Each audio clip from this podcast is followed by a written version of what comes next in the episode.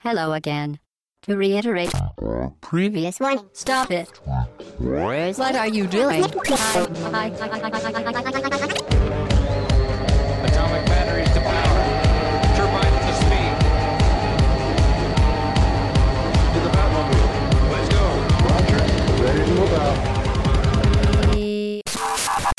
Hello again, très chères auditrices et très chers auditeurs, c'est le podcast au bas gauche droite.fr numéro 125. Nous sommes le 11 janvier 2015. C'est une nouvelle année un peu difficile pour tous, on a la gueule de bois, Ouais. mais on va faire en sorte de faire le job et de garder la bonne humeur. Et pour ça, pour ce podcast d'actualité, je salue Sprite. Salut Sprite Audity, Salut Chiné, au les cœurs. Oleker, Ashura, salut, Bonjour tout le monde. Et salut Pipo. Salut tout le monde et show must go on. hein. Le show must go on, exactement. Alors, cette semaine, en actualité pour ouvrir 2015, on se souhaite quand même une bonne année, hein, une, de, de meilleures choses. On espère que vous avez passé de bonnes fêtes tout de même, tout ça. On donc, veut euh, plus de remakes HD, euh, plus de jeux de la génération du mois dernier. Tu, tu vas être servi cette année. Ouais, je pense. exactement.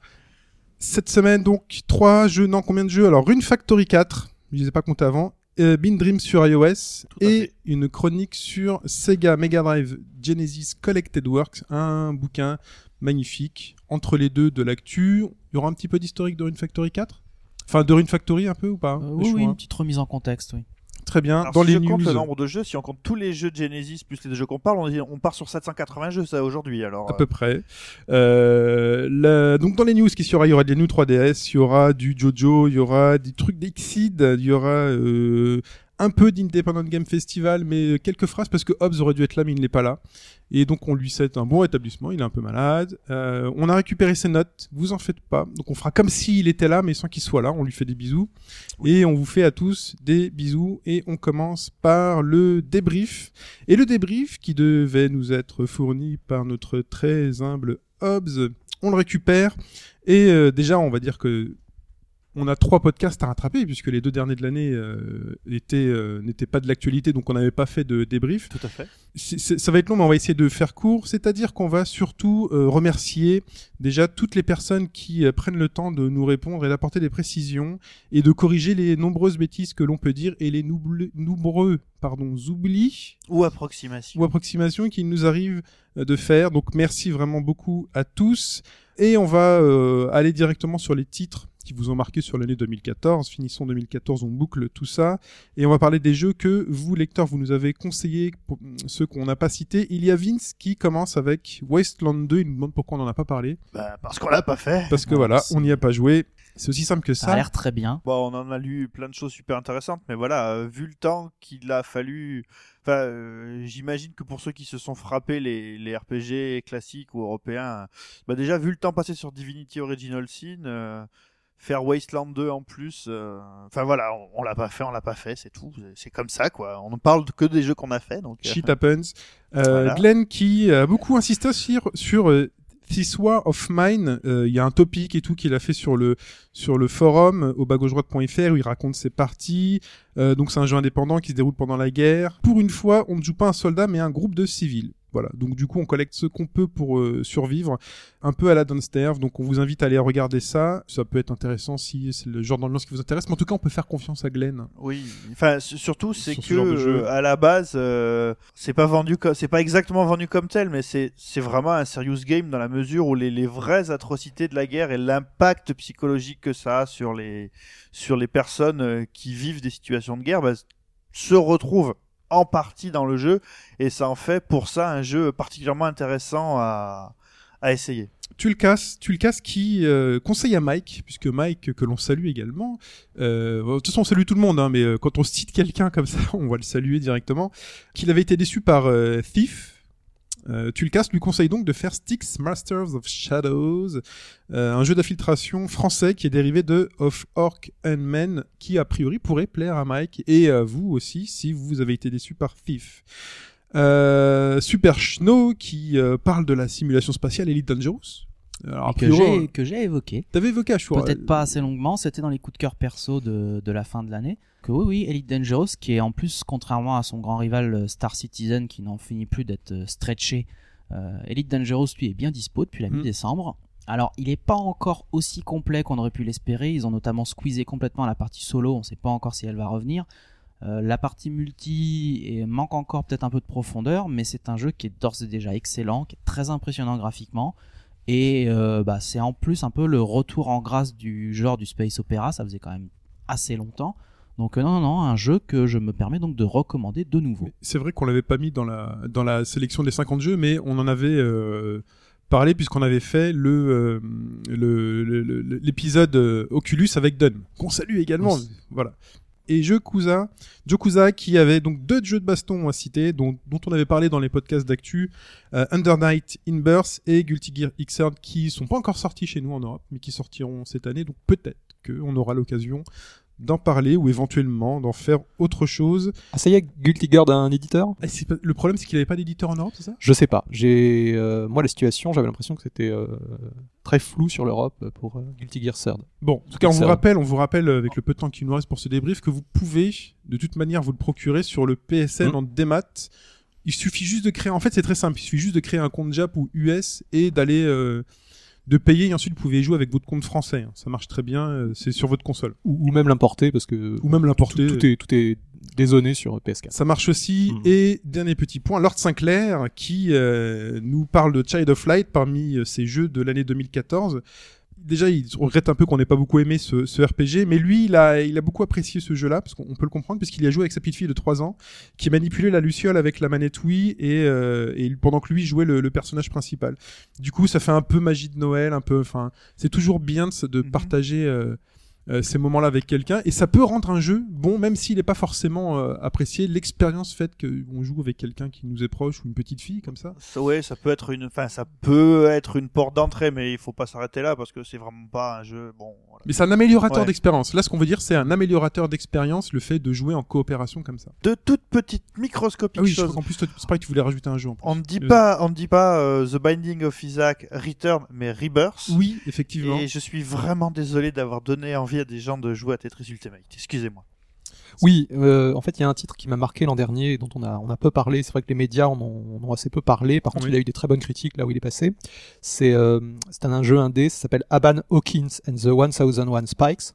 C'est un genre de, de jeu de plateforme très difficile, dans, dans la veine de Rick Dangerous, pour ceux qui se Oui. souviennent Oui, de ce vieux jeu fait, micro, ouais. puisqu'on joue un espèce de d'Indiana Jones euh, à la japonaise. Et, et le jeu a une euh, est très bien fait. Le, le level design est absolument excellent. C'est c'est assez progressif, même si ça devient très vite dur. Et il y a un charme dans la musique et dans le graphisme. Et alors c'est disponible sur PS4, Vita, Wii U et il me semble PC à confirmer et à vérifier aussi parce que je crois que je sais pas si c'est disponible sur tous les, les stores européens. Ok, très Mais bien. en tout cas, le jeu est. euh, il suffit de regarder, les critiques sont excellentes, mais il y a eu peu de médiatisation malheureusement Répète sur le ce nom. titre. Alors c'est Aban Hawkins Aban Hawkins. and the 1001 Spikes, les, les 1001 euh, spi- pointes Spikes. Ok, très bien. Bah, c'en est tout pour ce débrief, C'est messieurs. tout pour le débrief. Bien, passons à la question. Et je crois que c'est toi, Oui. Alors, ma question. qui va nous piéger. Donc, euh, vous savez que récemment, on a vu ça avec Telltales. Beaucoup de, de séries populaires ont été adaptées en, en jeux vidéo. Oui. Mais euh, la question que je vais vous poser, je vais vous proposer cinq titres, et vous allez me dire parmi ces cinq titres, donc ces cinq, cinq jeux vidéo, lequel a donné naissance à une série télé, Ah, une série télé ou un programme télé interesting. avec des acteurs. Hein, on parle pas de dessins animés là. hein. D'accord, C'est uniquement des, des séries télé. Donc, euh, genre des, des dramas live, genre comme par exemple, voilà, ou des sitcoms ou, euh, ou un programme télé. un- Super. voilà. Alors donc je vais vous donner cinq titres. Et il va falloir choisir. Alors le premier, un grand classique, Dragon Quest d'Enix. Mhm. Le second, C'est une série avec des. euh, Pas un dessin animé, hein, des vrais acteurs. ah oui oui oui, ou, ou un programme télé. Mais oh, tu vois ce que je veux dire, enfin une. Bah, ça peut être un dessin animé ou pas? Non, Dans non, tous non, non, non, c'est avec acteur. Des vrais gens dedans. Des- un live, ouais, vraiment des, des live. acteurs. Parce que Dragon- ok. Alors voilà, second titre beaucoup plus obscur. Alors c'est un, un jeu micro euh, Elvira, Mistress of the Dark. Mhm. Je sais Ah, pas si vous voyez. Si, si, si, si, de, ouais. de Horrorsoft, le Oui. développeur. Troisième titre, euh, Maniac Mansion de Ah. Lucasfilm Games, avant Mhm. que ce soit LucasArts. Euh, quatrième titre, Police Quest de Ouais. Sierra. Et enfin pour finir, Retro Game Challenge de Namco Bandai. Ah, il était bien celui-là, Retro Game Alors, Challenge. euh, Retro Game C'était sur DS. euh, Mm, mm. Retro. Game Challenge, bah là, il y a, enfin, je veux dire, il y a aucun doute, quoi, puisque c'est un peu la base du truc. Ou alors, c'est peut-être, ça s'est peut-être passé dans l'autre sens, qu'il y a d'abord une série et après un jeu. C'était même pas une émission de télévision, Retro Game Challenge? Si, c'était une Oui. émission à la base. Ah, ou un programme TV. C'est euh, Haruno, euh, Haruno, je sais pas trop quoi, parce que Retro Game Challenge, c'est le nom américain. Oui, oui. Voilà. c'est- J'ai oublié le nom Jap. Donc, Ah, je, ah, je- je Arino, vous rappelle c'est le mec la, qui fait les 4 shows, 4 shows on et tout ça là. C'est ça. Ah, la- la base de la question, c'est euh, au, au tout départ, il y a eu un- le jeu Il y a vidéo. eu le jeu au début. Et après, on a créé une, une série ou un programme pour. euh, Je pense que le programme de Retro Game Challenge, il était avant. Ça Ouais. sent le piège. Ouais, quand il est attends, sorti, quand il ce est sorti, ce jeu, je me souviens bien avoir lu, euh, là, là où truc c'est peut-être là où c'est peut-être Vislar et, et là où pour le coup j'ai pas la réponse c'est que c'est possible que le jeu parce que Retro Game Challenge c'est la version américaine il est possible que la version américaine ait donné lieu à une émission américaine et Non. ça je n'ai pas d'infos Non, il n'y a pas d'émission américaine là-dessus. Je, on le saurait, on le saurait. je- je vais vous demander une réponse unique par, euh, Par personne, hein. par personne, bien entendu. hein, sinon, c'est moins rigolo. Tu vas bah, accumuler moi, les je points. vais- Moi, je, je sens bien Police Quest. Police Quest Ouais. Pour Chouchou Tu penses que ça donnait quoi? Police Academy, c'est ça? Bah, c'est un peu à ça que ça m'a fait penser, mais ouais, je sais pas, j'ai un- une intuition. Dragon Quest a rien donné Ça a fait un manga. mais- Pipo Asquez putain c'est dur là Elvira mais Elvira, Elvira euh, je me souviens très bien Elvira je me souviens déjà je les ai fait sur Thompson MO5 c'est la nana sexy avec le Mm, grand ouais, euh, décolleté le en coup, V. C'est vrai que ça Mm, peut mm, bien avoir donné une série, ça peut. ah ouais ça c'est euh, Elvira Mais ça aurait été un jeu en euh, premier, tu penses? Je pense pas. Maniac Mansion j'aurais Bon, il faut choisir, il faut choisir. Moi, je choisis. Euh... Attends, tu penses qu'il y a un truc Dragon Quest live? Non. franchement euh, que si je suis pas Ce serait moche, ça hein. c'est dingue Vas-y, moi je dis que Elvira, avant, avant d'être un- une série, c'était un jeu, parce que c'est un truc tellement vieux. Ouais. Où euh, où il y a peut-être eu un programme issu. Elvira, Allez, moi je choisis Quest. Elvira. Allez, allez Pipo. Il faut Euh, choisir là. Oui, il faut choisir, il faut choisir. Euh, rétro, non, rétro, c'est sûr, c'est pas ça. Ah putain, c'est dur Dragon Quest, Elvira, Maniac. Mansion, Police Quest. Par contre, les dramas ne comptent pas, les trucs purement audio. euh, Bah, les dra- on parle aussi de drama en série télé. Oui, je il y a crois. des Ouais, dramas en série. Mais, d'accord, euh, il y a non, je- non, non, non, qui sont que Pas, radio. pas de feuilleton radio. Bon, allez, je, Pas de- pas de je feuilleton radio. Elvira, je suis Elvira, je, voilà, De- deux Elvira et un. Police Quest. tout à fait. Voilà, tout à fait. Bon, bah, on, aura la réponse en fin d'émission. La t- tout à fait. Tu m'as, tu m'as coupé euh, Ah, l'herbe sous le désolé, pied. désolé. La réponse en fin de podcast. et avant ça, euh, avant la fin du podcast, eh ben, il faut faire le podcast. Et donc, on parle tout de suite de Rune Factory.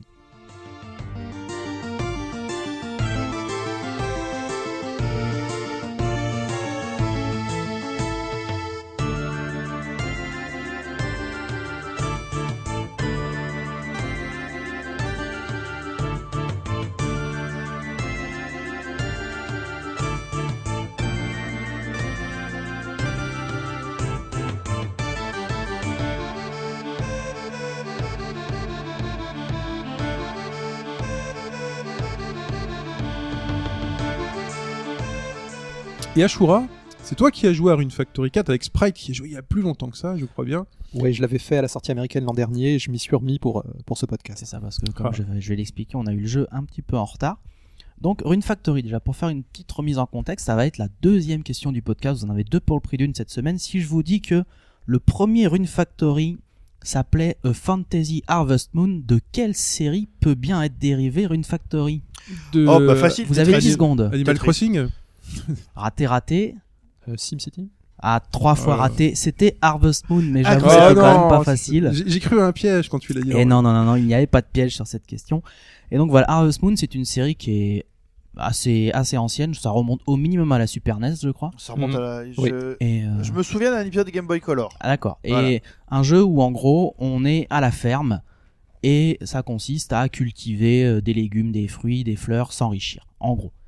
Euh, Rune Factory, en gros, c'est toujours ça, sauf qu'on lui a rajouté une bonne grosse couche d'action RPG par-dessus. C'est-à-dire que vous avez toujours votre petit côté culture à faire, seulement vous avez aussi une trame scénaristique, alors pas beaucoup plus élaborée, mais qui justifie d'aller se promener dans des donjons avec du monstre qui veut vous tabasser et que vous avez donc tout intérêt à tabasser avant que lui n'arrive à le faire, qui inclut donc toute une dimension combat avec des armes, avec des armures qui n'étaient pas présentes pour autant que je sache dans les Harvest Moon de, de base, vu qu'a priori ça ne s'y prêtait Je pas. me suis jamais fait attaquer par un navet, je peux pas te dire. Non, effectivement, c'était plus compliqué. Euh, la série Rune Factory, c'est 5 épisodes, 3 sur DS, 2 sur Wii, dont un qui a été porté euh, sur PS3, Rune Factory Oceans. Tous sont sortis en France. La série est méconnue, mais on a bien eu tous les épisodes des Rune Factory. Alors, par contre, on les a eu tardivement. Euh, pour vous dire, par exemple, Rune Factory 4, celui dont on parle, qui est dispo chez nous. Tu, voulais dire 6 épisodes. Oh, en aurais-je oublié un. Ah, mais non, pardon, 4 plus 2, oui. Oui. Non, ouf. Statisticien, les Rappelle-moi enfants. ton boulot, ouais, voilà. Bref, ouais, mais il est tôt. Euh, donc oui, 4 sur DS et euh, 2 sur Wii. Et donc Rune Factory 4, qui est dispo chez nous en téléchargement depuis le 11 décembre, euh, était sorti en juillet 2012 au Japon. Donc il a quand même mis le temps à faire son chemin jusque chez nous. Et aux États-Unis, c'est sorti en. Exact, il y a un an exactement, je crois que c'était jan- janvier 2013. C'est là 2000 que, c'est là que 2014, toi tu l'as acquis en version boîte. Chance Mhm. que nous n'avons pas en France, puisqu'il est dispo uniquement en téléchargement sur l'eShop pour 30 euros. Et une belle boîte. En plus, la boîte américaine est très jolie avec une notice euh, qui ne se moque pas du consommateur, suffisamment rare pour être notée Couleur. en couleur. Donc non, nous c'est du euh, c'est du démat uniquement. Pour vous situer euh, le jeu, donc on a on, on arrive, on choisit son personnage, on choisit un homme ou une femme. C'est une première dans les Rune Factory. Avant c'était qu'un homme. Mon dieu, j'ai une sale blague qui m'est passée par la tête, mais c'est pas grave. Vas-y, vas-y. C'est une version américaine. Elle vient de Houston. Mais nous, on est en démat, démat Houston. Voilà, c'est une. Elle est compliquée, hein. Matt Houston. Ah oui, oui, bah, tu- non, Ah, je, je l'avais, Matt je, Houston, hein. je ne réagissais pas de y a- et en plus, il y a double blague parce qu'il y a à la fois Il y a une le série télé et là, et c'est ouais, et le chanteur. C'est- compliqué d'enchaîner sur ça. Euh, combo. pardon, excusez-moi. Donc vous créez votre personnage, un garçon ou une fille, ce qui est une première puisque après jusqu'à jusque là c'était un garçon uniquement. Euh, bon, moi j'ai quand même continué sur la sur la C'est pour éviter tradition. les hein. polémiques. Ouais. Donc vous commencez, vous êtes sur un vous êtes sur un bateau volant parce que pourquoi pas. Bah, c'est la base, Euh, quoi. oui, oui. dire, ouais. Classe. Et vous avez des sphères visiblement très précieuses dans la main. Et là il y a deux méchants qui arrivent et qui vont ah ah nous sommes des méchants. Je pense qu'en 2015, quand on aura ce genre de questions-là, la réponse qu'il faudra apporter, ce sera parce que le Japon. Ouais. Ouais, voilà. Because Japan. Ouais. Because. Japan. Ça, ça marche très bien. Et donc là vous êtes, Attends la suite, hein, parce que c'est. Oui. vous êtes sur, vous êtes sur votre navire avec vous avez des sphères très très précieuses dans la main et il y a deux gars qui arrivent qui font ah nous on est méchants et on va te casser la gueule parce qu'on veut tes sphères et donc là C'est bien parce que t'as pas dit boule. non non effectivement oui euh, non je Non mais c'est bien, tu travailles bien tes chroniques maintenant en naturellement, 2015. euh, ouais ouais et donc euh, et là commence le tutoriel combat évidemment quelle meilleure occasion Bah oui. et là donc c'est le tutoriel le plus flingué de l'histoire des tutoriaux puisque euh, vos deux ennemis qui voulaient soi-disant vous casser la gueule restent immobiles, attendent que vous les meuliez tranquillement. Donc euh, bah ce que vous faites avec joie. Puis finalement après le tutoriel, ils se réveillent, ils se rendent compte qu'en fait ils sont plus forts que vous, ils vous tabassent, ils vous balancent par-dessus bord, vous faites une chute d'environ 4-5 km et vous atterrissez sur le dos d'un dragon, because Japan une fois de plus. Le dragon qui vous dit "Ah mais tu es donc le prince." Parce que t'as perdu la mémoire évidemment en tombant. Parce que Ah, Très ouais, important, très amnésie. Ouais, le, le, le Jap- hashtag le, C'est Japon. le trope, le trope de base. Ouais, quoi. ouais, a non, le, le discussion trop, on en, on en rate pas un dans ce, dans ce jeu. Et donc le, le dragon te dit, mais tu es le prince. Tu dis, bah, bah, bah, bah non, je ne sais même plus comment je m'appelle. On en est là. hein. Donc évidemment, tu le nommes. Moi, le mien s'appelle par exemple Michel. Et euh, Parce que la Michel France. voilà, Michel, prince de Selfia, parce qu'en fait, il se trouve que euh, le pays de Selfia attend son prince. Ouais, son vrai, son vrai nom c'est l'Est, mais moi je ne bah, je, je trouve Ah, Michel autrement plus swagué. hein. Oui, alors qu'est-ce qui que tu Non, mais Frey c'est le personnage féminin. Donc Ah, tu peux choisir Ah, entre. c'est soit l'Est, soit Frey Ouais. Donc moi et Michel. l'Est. Moi, moi je pourrais parler de Frey. L'Est alias Michel. Mais ce qui est bien, c'est que Michel, ça marche pour euh, les deux sexes.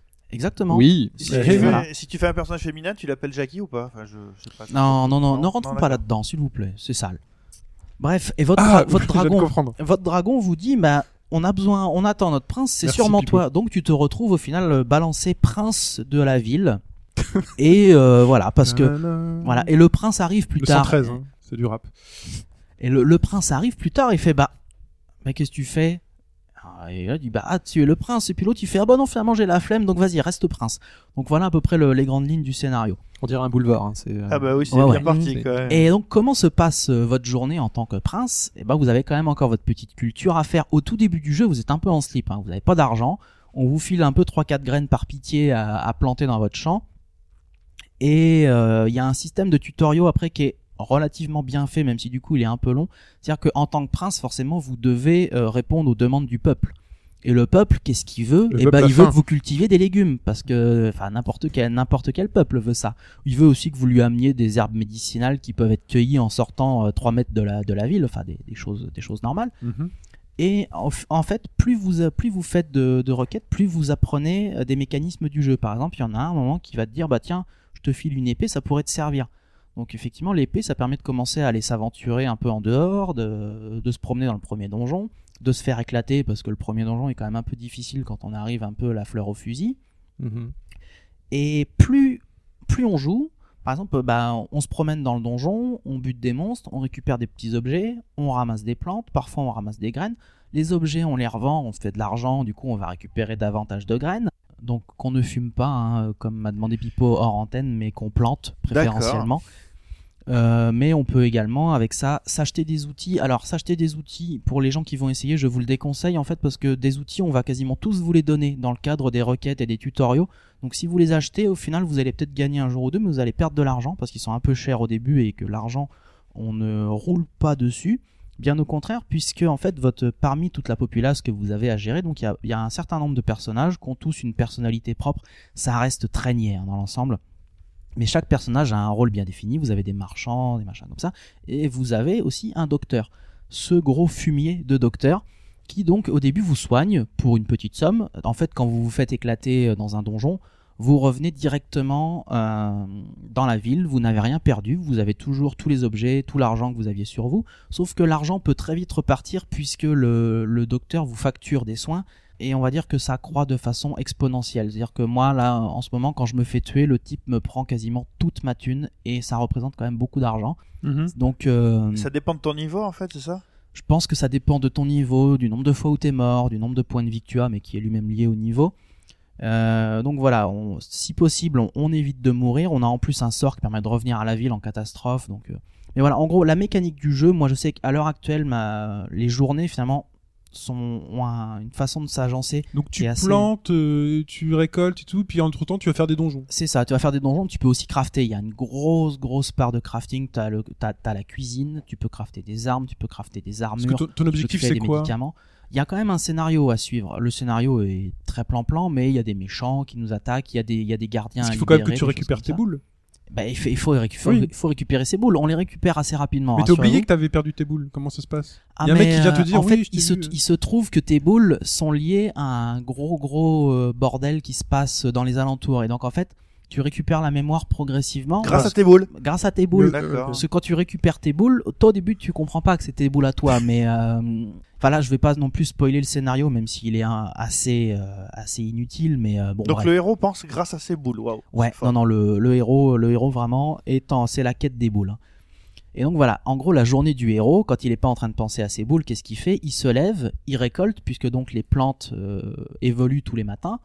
Tu fais ta récolte, tu les mets dans une petite boîte qui en fait euh, correspond aux objets que tu veux revendre. Donc tu as Mhm. un gus qui passe une fois par jour, qui te donne de l'argent qui correspond à ce que tu as récolté. Ensuite, bah éventuellement tu peux faire un peu de crafting. Tu vas dans ton bain parce que le bain, euh, tradition japonaise s'il en est, te permet de récupérer tous les tous les petits points d'action parce que forcément tout ce que tu fais, tu peux aussi couper du bois, tu peux casser de la pierre, tout ça prend des points d'action. Quand t'as plus de points d'action, ça attaque directement tes points de vie. Donc en gros, t'as aussi une gestion de ton endurance, on va dire, c'est ça que ça représente. Prendre des bains. Quoi. C'est ça. Et comment on remonte son endurance au maximum? On prend un bain pendant environ deux Mhm. minutes, on repart, on est frais comme un sous Ça neuf délaxe, on est détendu, relaxé, c'est tu parti. es quoi. détendu et donc tu repars ensuite euh, casser la gueule à des monstres, tu ramasses des objets, etc. Donc ça peut paraître très répétitif comme ça, mais le truc c'est qu'il y a toujours quelque chose qui t'incite à continuer. Déjà il y a des jauges d'expérience dans tous les sens. Il y a la jauge d'expérience principale, mais il y a une jauge d'expérience quand tu te sers de ta hache, t'as une jauge pour euh, pour couper du bois. Quand tu tapes sur des pierres, t'as une jauge de mineur. Quand tu plantes des graines, t'as une jauge de fermier. Quand tu fais ami-ami avec des animaux, c'est peut-être bien la même jauge, je remarque. Après, chaque villageois a également sa jauge, c'est-à-dire que tu peux sympathiser avec les villageois. Plus tu leur causes, plus ils vont t'apprécier, ils vont vouloir te causer. Tu peux aussi draguer. Alors, évidemment, euh, moi là, je suis allé. euh, T'es supposé te marier dans le jeu. C'était obligatoire dans certaines des versions antérieures. Là, ça ne l'est plus.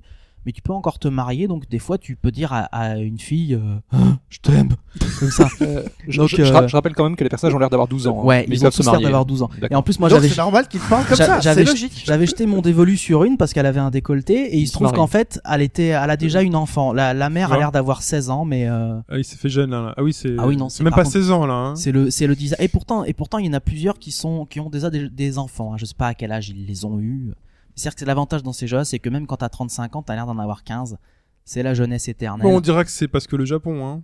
voilà. voilà. encore une fois parce que le Japon Voilà. Et donc voilà, t'as des jauges de partout, donc t'as des jauges également. Le, le crafting, par exemple, tu peux pas crafter tout ce que tu veux quand tu veux déjà parce que les matériaux, les, pour crafter les meilleurs objets, bah, généralement ont tendance à être récupérés dans les donjons les plus lointains.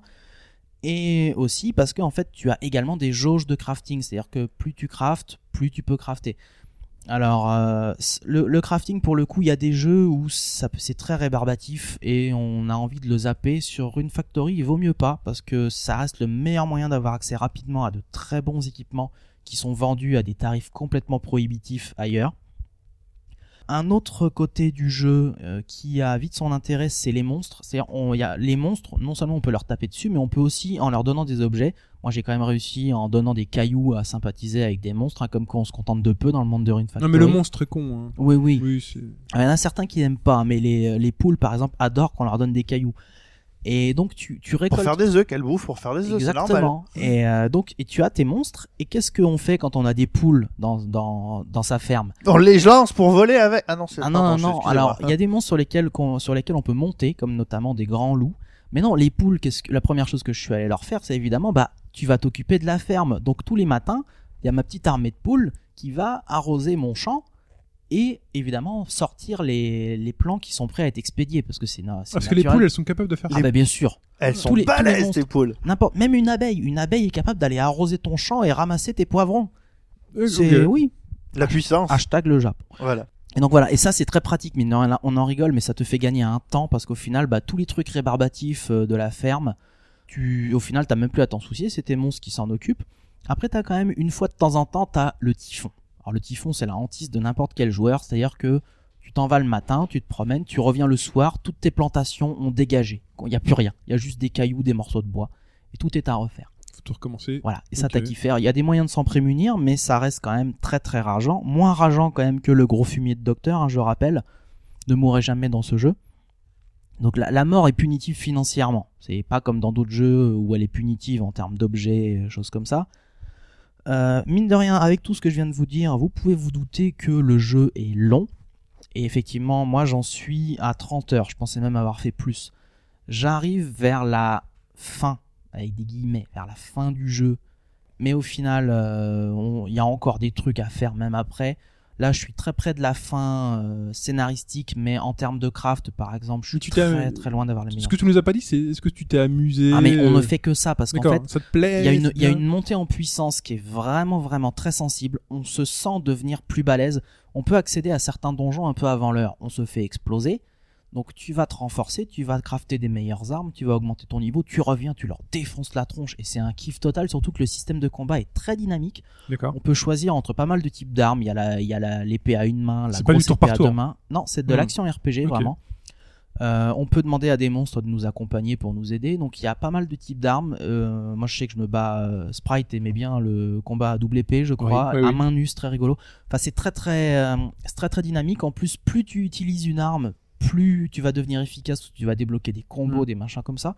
Donc non, en plus, en plus d'avoir toujours des choses à te faire faire, le jeu est, est gratifiant. Tu tu t'amuses, tu sens que tu deviens plus fort. Donc il y a vraiment un côté. Je, je euh, trouve que euh, cette série, enfin surtout cet épisode-là, hein, qui, a une bonne réputation, c'est le parfait équilibre entre, entre un Animal Crossing et un, un action RPG euh, à la Zelda. Il y a, y a de ça. Ou par exemple, euh, je sais que récemment on a beaucoup parlé de Fantasy Life en disant que c'était assez proche d'Animal Crossing, mais je, je trouve ce Run Factory 4 beaucoup plus euh, réussi sur ce point.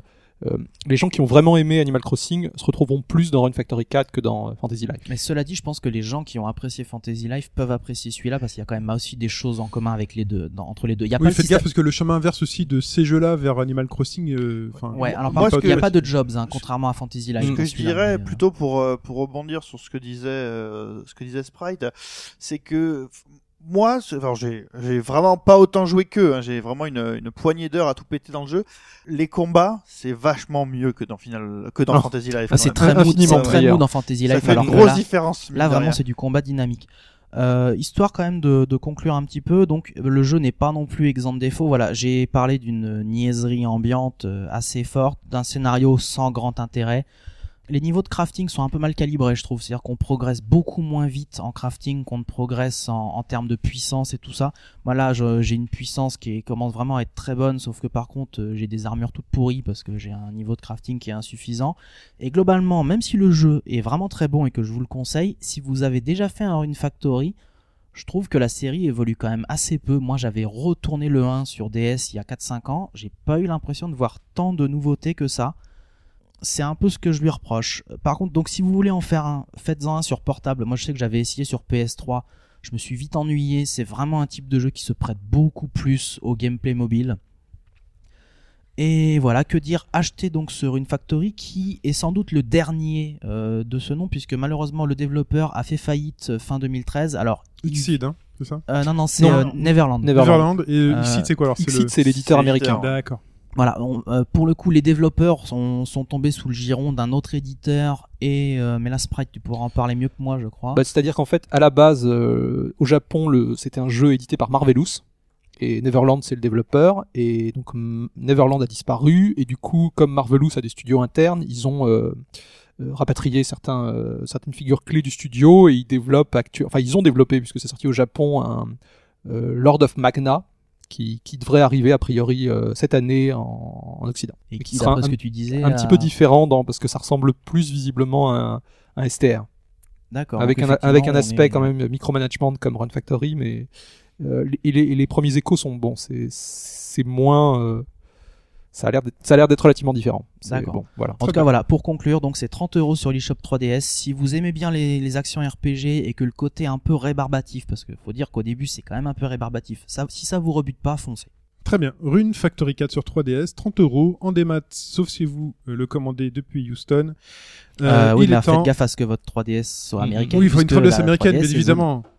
Excusez-moi, mais je suis entouré de personnes qui n'ont que ça. Ils ont des 3 américaines, Jap, euh, norvégiennes, ils ont des 3DS de tous les pays. extrêmement schizophrène toutes ces consoles. C'est vrai, moi j'en suis un peu perdu.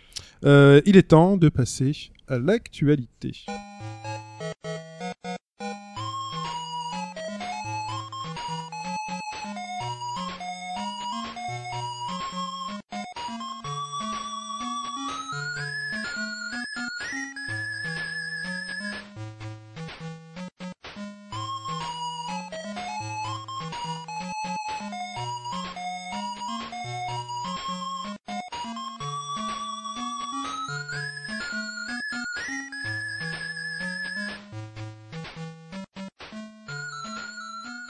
Et l'actualité 2015 s'ouvre sur un jeu, non pas de 2015, mais de je ne sais quelle année, 90. 87, Fantasy Zone, 87, c'est même pas dans les 90. Ah ouais.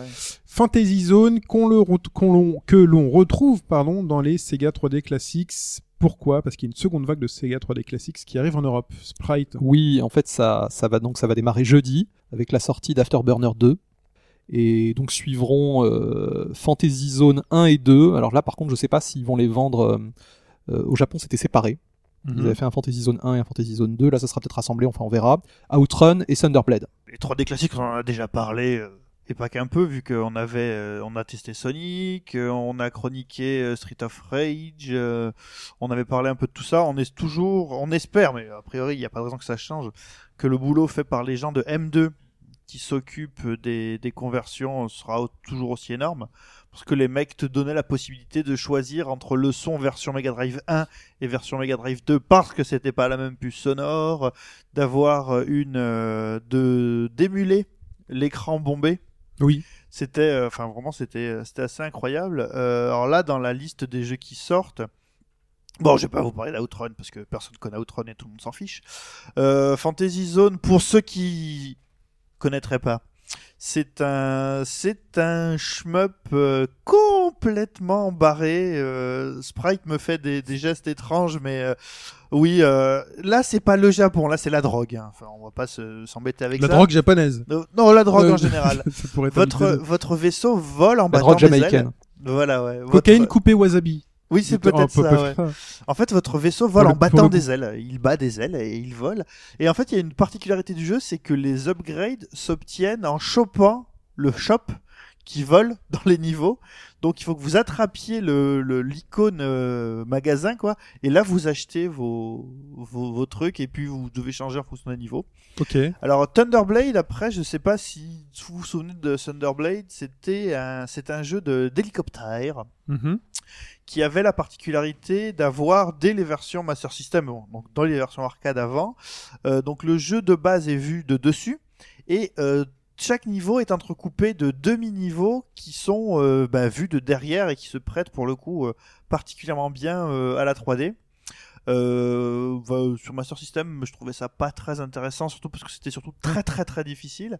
Mais on peut voir, ce qu'on va voir ce que ça va donner euh, en 3D. Quoi. Et On, on espère que ça donnera quelque chose d'intéressant. quoi. Très bien.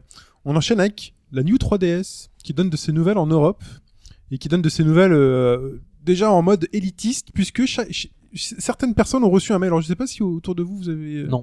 Enfin là, non? J'ai pas eu cet honneur non plus. Bah moi je m'en fous, j'en ai déjà une. voilà, toi t'en as déjà une et puis t'en as t'en as plein d'autres. Alors pour la petite histoire, donc il y a une, un programme ambassadeur. euh, Nintendo a envoyé des, ma- des mails aux meilleurs clients entre guillemets, je mets ça puisqu'on sait pas trop en fait euh, quelle formule ils ont choisi pour euh, adresser ces, ces mails-là, puisque des personnes disent qu'ils ont enregistré plusieurs 3DS, plusieurs dizaines de jeux, ils ont pas reçu le mail. Visiblement, déjà, bon, c'était les premiers acheteurs, hein, puisque c'était les, les gens qui avaient bénéficié du certificat ambassadeur. Bah écoute, moi Ouais, j'ai bah, Ah bah, moi, je l'ai, hein, de ce Que j'ai aussi, moi j'ai acheté la console. Mais alors après, pas reçu non peut-être aussi au niveau de, de nombre de points enregistrés. euh, Ouais, ou je sais pas. J'en ai pas mal aussi. Je, euh, je soupçonne, euh, je soupçonne Nintendo de m'avoir sanctionné pour toutes ces fois où je leur ai dit vous faites chier avec votre questionnaire à chaque fois que je voulais enregistrer un jeu. Je sais pas. Bon, en tout cas, voilà. Donc, des ambassadeurs euh, peuvent maintenant, euh, enfin jusqu'à jusqu'au 12 janvier, donc c'est demain, le jour de l'enregistrement, euh, enfin le, le jour où vous allez écouter ce podcast-là, où il sort, euh, pour pouvoir commander cette console. Et donc, vous aurez le droit à une New 3DS, donc Mhm. version ambassadeur, euh, au prix de 199 euros, avec lequel vous aurez donc la console blanche, petit modèle, hein, j'ai pas dit XL, euh, et deux sets de coque plus un dock de recharge. Bon. Mais pas de chargeur. Mais pas de chargeur. Mais pas de chargeur. On sait pas quand est-ce qu'ils la recevront, puisqu'on ne sait Ah. toujours pas quand la New 3DS sortira en Europe. Ils leur promettent juste de la recevoir avant les autres. Une semaine avant? Bah, euh, on sait La pas trop. Ça sent la banane. Hein. Ah, euh, Sprite, il Euh, commence à sentir la banane. La veille de la sortie dans les Parce magasins. que il me semble que c'est vraiment imminent la sortie de la New 3DS. À mon avis, c'est février. On n'a pas de date, mais bon. Moi j'avais entendu parler de 23 janvier, mais ça me paraît vraiment Mais très ils, proche. ils vont pas essayer quand même d'a- d'avoir un, un titre pour la sortir. Enfin, je voyais ce que je veux dire, un jeu quand même assez euh, emblématique Bah, pour la sortir avec. Ils se, ils disent que a euh, Mhm. ils l'ont pas, ils l'ont pas fait au Japon, ils l'ont pas fait en Australie. Bah, Monster et Hunter, il y a, il y a des choses en Mm, ce moment autour de Oui, Monster a Hunter. Euh, ouais. Donc, Ouais. euh, éventuellement. Ouais, ouais. Mais bon, Mike n'est pas là pour nous, pour nous raconter ces histoires de Monster Hunter. En tout cas, ce qu'on apprend dans cette news quand même, c'est que le prix public de la console sera de 169,99€ Hmm. pour tous, hein, pour les non-ambassadeurs, pour nous les prolos. Voilà, c'est tout plèbe. ce qu'il y a. La plèbe. en tout cas, la New 3DS, c'est pour bientôt et euh, Nintendo commence à communiquer dessus. Euh, ensuite, euh, parlons de Puzzle and Dragons. Parce qu'une petite euh, news qui est sortie, qui est assez intéressante, moi qui, Qui- m'intéresse Qui est tombé de l'espace, il faut qui le est tombé dire. de l'espace, mais qui est dans la euh, suite de ce que Nintendo avait annoncé en disant on va maintenant commencer à faire des partenariats, euh, à céder nos licences hein, peut-être un peu plus facilement sur des domaines sur lesquels on n'était pas avant.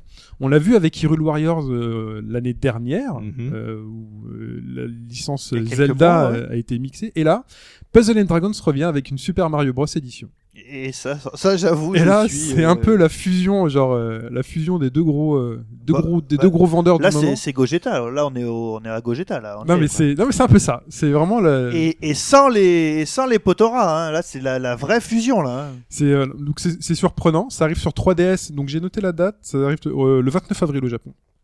Donc on peut espérer que cette licence Mario fasse que ça arrive en France, puisque Puzzle and Dragons, donc Pazudora pour les euh, pour les vrais DS Japon, euh, était sorti sur 3DS hein, déjà en 2013. Euh, Il y avait une version. Mm, mm, mm. Euh, je sais pas du tout ce que donne cette version sur 3DS, mais moi, pourquoi ça m'intéresse cette version Super Mario Bros? Bah déjà, ça nous donne une chance de la voir en version européenne. Puzzle and Dragons, j'ai fait plusieurs essais sur téléphone portable, puisqu'à la base c'est un jeu téléphone portable. Je vais rappeler les chiffres quand même, parce que c'est important. 32 millions de ventes au Japon. Enfin, 32 millions de téléchargements au Japon, 6 millions aux US, avec des jours, des périodes pendant lesquelles le jeu a accumulé plus de 2 millions de dollars par jour de, euh, de bénéfices dus aux, euh, aux petits, euh, petites Aux ventes, achats hein, in-app, ouais. aux achats in-app pour pouvoir continuer à jouer euh, au jeu.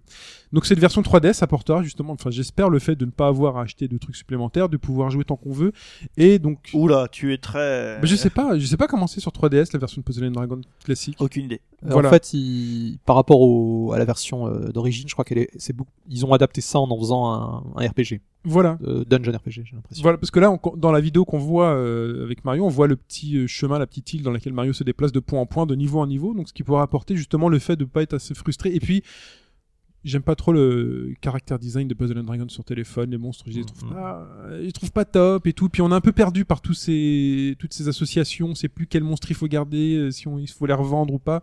On Enfin- est vite perdu. Je pense qu'avec un jeu fini, dans lequel en plus on affronte des ennemis bien connus. On sait plus, on sait plus. Enfin, on sait pas parce que on est pas Moi, je suis très- perdu, moi. pas très à fond sur le truc, mais j'imagine que Hobbs sait très bien. Ouais, lui. dommage qu'Hobbs ne soit pas là pour Tant pis. nous dire. euh, A, a priori, un, un jeu quand même Mario, ça va être soigné au niveau du, de l'aspect visuel et de, ils, vont pas faire ça euh, par-dessus la jambe. C'est- C'est des jeux Mario qui sont pas gérés par Philips, donc a priori, euh, on n'a pas à s'inquiéter. quoi. tout ira bien.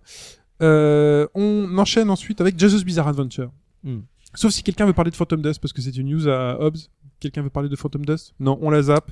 Euh, JoJo's Bizarre Adventure revient euh, et je suis plutôt content, enfin moyennement content. Enfin, je veux dire que j'étais content dans un premier temps et peut-être moins dans un deuxième.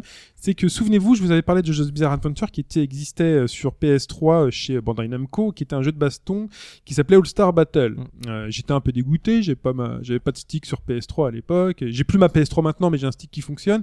Et boum, la nouvelle arrive après que je dis ça. Un nouvel épisode qui s'appelle Haze of Heaven, les yeux du paradis, débarque sur PS3, PS4, toujours avec euh, donc développé par Bandai Namco. A priori, c'est la nouvelle licence Euh, annuelle. hein. ouais, enfin, surtout développé par CyberConnect 2, Ouais. qui, Ouais. qui est le, le- les, les grands magiciens de la, De la 3D. Euh, enfin, du cell shading. Voilà. shading, euh, Azura Through. les Azura Third, Azura Through. les Naruto, Voilà. les Naruto. euh, Donc ils savent ce qu'ils font, c'est très très proche de, de l'animé. complètement. D'ailleurs, je- une question que je me pose, c'est, je sais pas si vous regardez l'animé, mais le générique de l'animé, ce serait pas eux qui auraient fait les, les Le trucs géné- 3D le- les génériques de l'anime utilisent de- du cell shading et C'est eux, hein. effectivement c'est. Alors pas je sais pas, si, je sais hein. pas si c'est CyberConnect 2 exactement. c'est peut-être Synerp Connect 1, on sait Non pas, mais hein. ça, ça, ça, ça vient du fait que co- comme euh, le, le précédent jeu et euh, visuellement, je crois que c'est un des jeux euh, les plus fidèles à son euh, Ah oui, ah euh, oui, oui, matériau de, base. J'ai rarement vu quelque chose d'aussi propre, proche Mm. graphiquement du, du style du mangaka.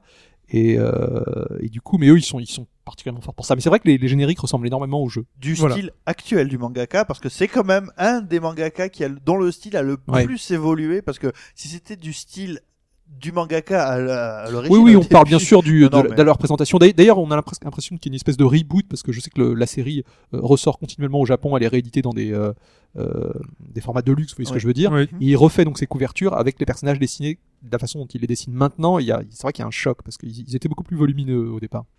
Et donc, premier temps, très content. Deuxième temps, peut-être un peu plus suspicieux sur justement le, le, le type de jeu, puisque c'est plus, euh, c'est plus un jeu de combat. Non. C'est un jeu d'action en équipe où il faut tabasser des gens ouais. dans une arène. C'est c'est un euh, petit peu flou. Tag Team Battle, hein, ils ont. Voilà, ils- tag team battle. c'est que euh, très- là euh, le- de ce que enfin de moi de ce que j'en ai vu euh, alors autant le, le précédent euh, me fait enfin excessivement et j'ai jamais pu le faire parce que ma PS3 est toujours décédée et euh, franchement il me donnait vraiment envie autant là le premier réflexe que j'ai eu et qui m'a un peu hérissé c'est oh merde on dirait le dernier jeu des Chevaliers Zodiac Ce, ouais, enfin moi j'étais plus proche que ça. Je fais, j'espère que ce sera pas un truc. à Un mousseau Un mousseau? un Non. il y a- Shinokuto Voilà, un Shinoku- Il y a moins de, il y a moins de, il y a moins de personnages, il y a moins d'ennemis. Mais bon, Ouais. Non, ma- malheureusement, euh, ça, ça aurait été plutôt une bonne nouvelle, je pense, mais ça, ça va être. euh, je, je, je sais pas. Moi, moi j'ai l'impression que ça va être quelque chose un peu comme euh, le mode multi, vous voyez, de euh, Anarchy Reigns.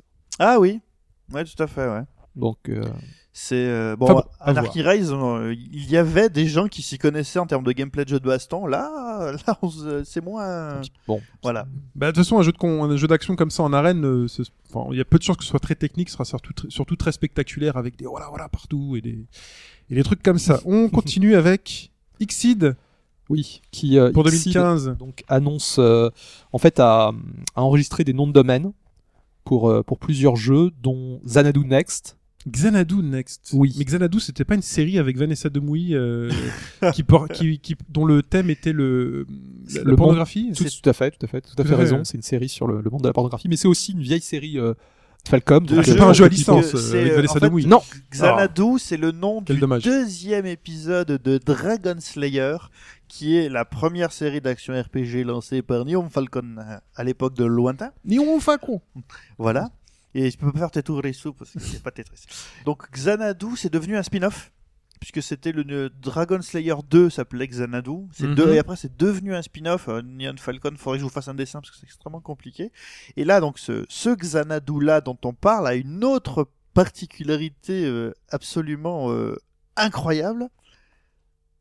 For the first time in history of le podcast, on va parler de la Engage.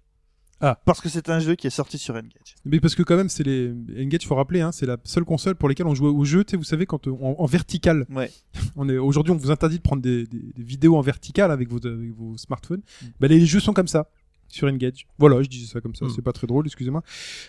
Donc en plus des noms de domaine, on, on a eu une carte de vœux de d'Ixid pour 2015 Je suis très qui, laisse euh, euh, sous-entendre une. euh, alors ils ont ils vont avoir une douzaine de jeux au moins cette année. C'est pas mal du tout. Et on, on sait que parmi ces jeux, il y aura sans doute Lord of Magna, qui est un petit peu la, donc la suite spirituelle du, du Run Factory dont on a parlé Sur 3DS. sur 3DS exactement. Un titre qui s'appelle Trails of Cold Steel, qui visiblement sera un, un des jeux de la, de la série des Kiski. De la famille, voilà. Ouais. Ouais. Et alors a priori, d'après les, les experts, ça serait Sen no Kiski, qui c'est qui pardon, qui qui est le la dernière série euh, à être sortie au Japon. Et ça serait visiblement un jeu PS3 Vita. Alors, il faut, il faut savoir autour de. Ça nous paraît euh, quand on les, les Trails in the Sky. Donc pour le moment, il y en a qu'un qui est sorti euh, en, en Occident, donc qui était sur PSP et qu'on peut avoir donc sur sur Vita. Euh, il faut savoir que si vous suivez par exemple le Twitter de, de Neon Falcon, il faut savoir que c'est la série méga phare de Neon Falcon. Ouais. Il ne passe pas un seul jour sur Twitter sans que Neon Falcon ne parle pas à un moment ou à un autre de, de cette. Quoi. C'est- c'est- elle est très célèbre au Japon. euh, il y, a eu de nombreux épisodes. Et à côté de ça, sur, donc sur leur carte de vœux, qui euh, en fait laisse apparaître des profils de d'artwork. on- J'ai déjà vu que sur, euh, par exemple, sur des sites comme GAF, ils avaient décortiqué la, la carte de vœux et on peut donc, on aura sans doute cette année euh, un One Shambhala, Ouais. qui est, vous savez, cette série. euh, Avec les nanas en bikini et des exactement, découpent des exactement. jambes, Alors voilà. le, visiblement, ça serait le One Shambhala Z. C'était bien ça ou pas, One Shambara Jamais fait. Je crois que c'est pas terrible, mais Ok. je voudrais pas m'engager trop. Et, et on aurait donc un, un Nice. Le nom donné, c'est euh, Ark of Naphistim, donc c'est IS 6, Mm. qui jusqu'ici n'était disponible que sur PS2. Mhm. Euh, et qui était aussi disponible quand même sur euh, sous, sous Windows hein, parce que euh, on parle là on parle de Steam mais euh, à l'époque où les jeux sortaient directement au Japon euh, les is sont qui sont sortis sur PC sortaient euh, directement euh, jouables sous Windows quoi Très bien. On passe à la suite Hmm. avec un nouveau saga qui serait confirmé et euh, en euh, tapotant dans les notes d'Obs, euh, je vois que c'est Fudge hein, finalement, qui est très fan de, euh, de saga. Je, je me souviens qu'il nous a souvent parlé de romancing. Voilà, donc c'est ce qui est précisé. Fudge qui est très fan et du coup, grosse surprise puisqu'un nouvel épisode est en préparation et qu'en plus c'était une exclu Vita. Donc double. Ouais, double news, nouvel épisode et nouvel exclu Vita. Ce qui est important de noter, c'est qu'en fait, Mhm. c'est, euh, ça faisait très longtemps qu'on a eu, on a eu pas mal de remakes récemment. hein. Ils, ils ont fait le, le remake des, des premiers sagas Game Boy. euh, ils les ont sortis sur DS euh, il y a quelques années euh, qui s'appelait euh, en version euh, américaine Final Fantasy Legends Tout à fait, tout à fait. Qui était sorti en anglais. hein, Il n'y a pas de, pas de souci. Et donc, on, là, on va avoir vraiment un nouvel épisode. Oui. Alors pour l'instant, il a uniquement un, le, un- comment dire, un- il n'y a pas un nom définitif puisque c'est Saga 2015. D'accord. et ça va sortir sur Vita. Et ce qui est très important de noter, c'est que c'est le jeu est fait par le, le créateur de la série, donc Kawazu, et avec une partie de l'équipe euh, originale, puisqu'on je crois qu'on aura Kenji Ito à la musique, qui est, qui est- qui est le, le compositeur officiel de la série. Très bien. Et on espère que ça sera aussi bon que les, enfin, les, les, les tout derniers épisodes ont été un, bon, c'était un petit peu en dents de scie cette série. hein. Il y a des très bons épisodes, des épisodes euh, qui accrochent moins. Donc on verra ce que ça peut donner. J'espère qu'ils vont revenir à des choses proches de, de Romancing Saga, qui est un peu le, qui sont les meilleurs épisodes. C'est les épisodes 16 bits. Par exemple, ils avaient fait sur PS2 un, un remake du tout premier Romancing Saga qui était excellent avec un style graphique tout à fait bien. et ils avaient aussi fait une Limited Saga mais on n'en parlera pas Ouais, celui-là justement, il a, il a, il a beaucoup euh, divisé divisé, ouais, exactement. Donc on, ve- on verra. C'est 2015. Hein. Ils ont aussi là aussi annoncé la sortie du premier épisode sur PSN. Voilà, je précise. Ouais, le ça. remake, le remake PS2. Très bien. Euh, on continue avec Brandish. Là, on reste sur Xseed puisque c'est un jeu euh, Xseed et Xseed depuis un moment les- l'avait annoncé et là il sort enfin. Euh, bah écoutez, il va être- il sort très rapidement puisqu'il sort mardi le 13 janvier. D'accord. donc on y est là Et- Ah, c'est quoi Brandish rapidement? Alors Brandish, c'est un dungeon RPG euh, vu de dessus qui à la base était sorti sur euh, euh, Super NES. D'accord. euh, qui avait été traduit, hein, on, pouvait, on pouvait y jouer, euh, et sur euh, PC japonais, mais alors je n'ai pas le, là, bon c'est un des, un des, un des micros japonais, pas un des PC, et donc il est un petit peu particulier puisqu'en fait on, on- déjà c'est une vue de dessus un peu à la Zelda, euh, et on orientait en fait euh, les, la caméra, et le, le donjon tournait, et en fait c'était assez déstabilisant. Je crois que c'était pour euh, perdre un petit peu le joueur. Et là, par contre, sur ce remake PSP, Oui, c'est un remake PSP. hein. Vu que c'est sorti sur Super, sur- Nintendo, c'était surtout pour en foutre plein la gueule avec le mode 7, je pense. Pas J'ai pas C'était pas vraiment du mode 7. C'est pas non, du non, mode non, 7 non, non, non, mais c'était c'était assez déroutant visiblement. Et là sur PSP, donc ils ont amélioré les choses tout en gardant l'esprit. Bon, c'est quand même un jeu qui s'adresse, je pense, euh, aux, aux amateurs de dungeon crawler. euh, en temps réel, par contre, hein, c'est euh, ça va se jouer un peu comme un comme un Zelda. C'est de la, c'est du ARPG, euh, Ouais, enfin du ouais, ARPG. Et très orienté donjon. hein. Voilà. C'est-à-dire qu'on sort pas. Très bien. On continue, on passe rapidement sur l'Independent Game Festival, euh, quand même pour rendre hommage à Hobbs, puisqu'il aime, il aime ça, et puis nous aussi on aime beaucoup ça, puisque dedans on parle de jeux comme Shovel Knight, Hotli- Hotli- Hotline Miami 2 ou Endless Legends, euh, qui sont euh, qui sont nommés dans ces dans ces dans ce festival. Mais il y a un jeu qu'il a noté et qui m'intéresse sur, sur lequel euh, on aurait euh, bien rigolé s'il avait été là pour nous expliquer ça.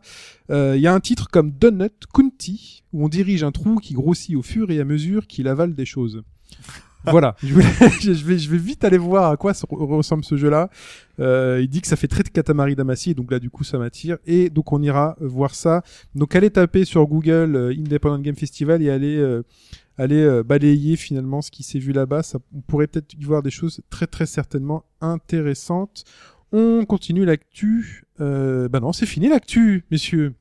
Eh on a ben, fini l'actu. Vous avez d'autres choses à dire? Euh, sur, euh, alors moi Eh ben, je te coupe la parole. Voilà. D'accord. Non, non, vas-y, tu dire une, une, une micro chose, c'était que grâce à, à mes talents de journaliste euh, d'investigation et, et mes nombreux contacts et à Twitter, je sais que Bertil Hallberg, qui est le développeur de Gunman Clive, Oui. a soumis cette semaine les deux versions de euh, Gunman Clive 2 sur l'eShop, ce qui veut dire que Ah oui, d'après Enfin. la propre réponse qu'il m'a fait sur Twitter, Il t'a répondu à toi. il m'a répondu à moi personnellement qui lui avait posé une question. Wow. Il m'a dit le jeu sera disponible sous quelques semaines. Ça c'est une info extrêmement précise et franchement fondamentale. Quelques semaines, moins de 52 semaines. Moins de 52. Très bien. C'est important. Et on continue maintenant. On va parler de Bean Dreams.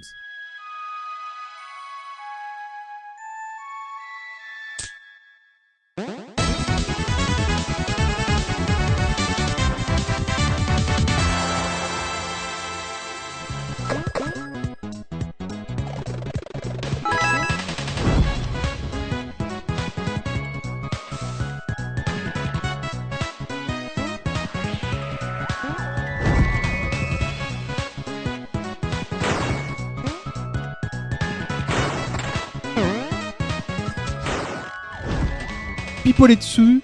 Pipo, Oui. Bonjour. Dreams, c'est sur iOS. C'est sur iOS. Et euh, alors, je vais euh, vous parler euh, de ce jeu, mais je voudrais commencer par une première remarque autour de la notion de référence. Quand tu fais une référence à quelque chose, c'est euh, très, euh, c'est très embêtant parce que euh, bah, c'est segmentant, euh, forcément. Pour les gens qui ont la référence, euh, tout de suite, hop, collusion, petit coup de coude amical, genre, Hé, hé, t'as vu celle-là, je la connais et tout.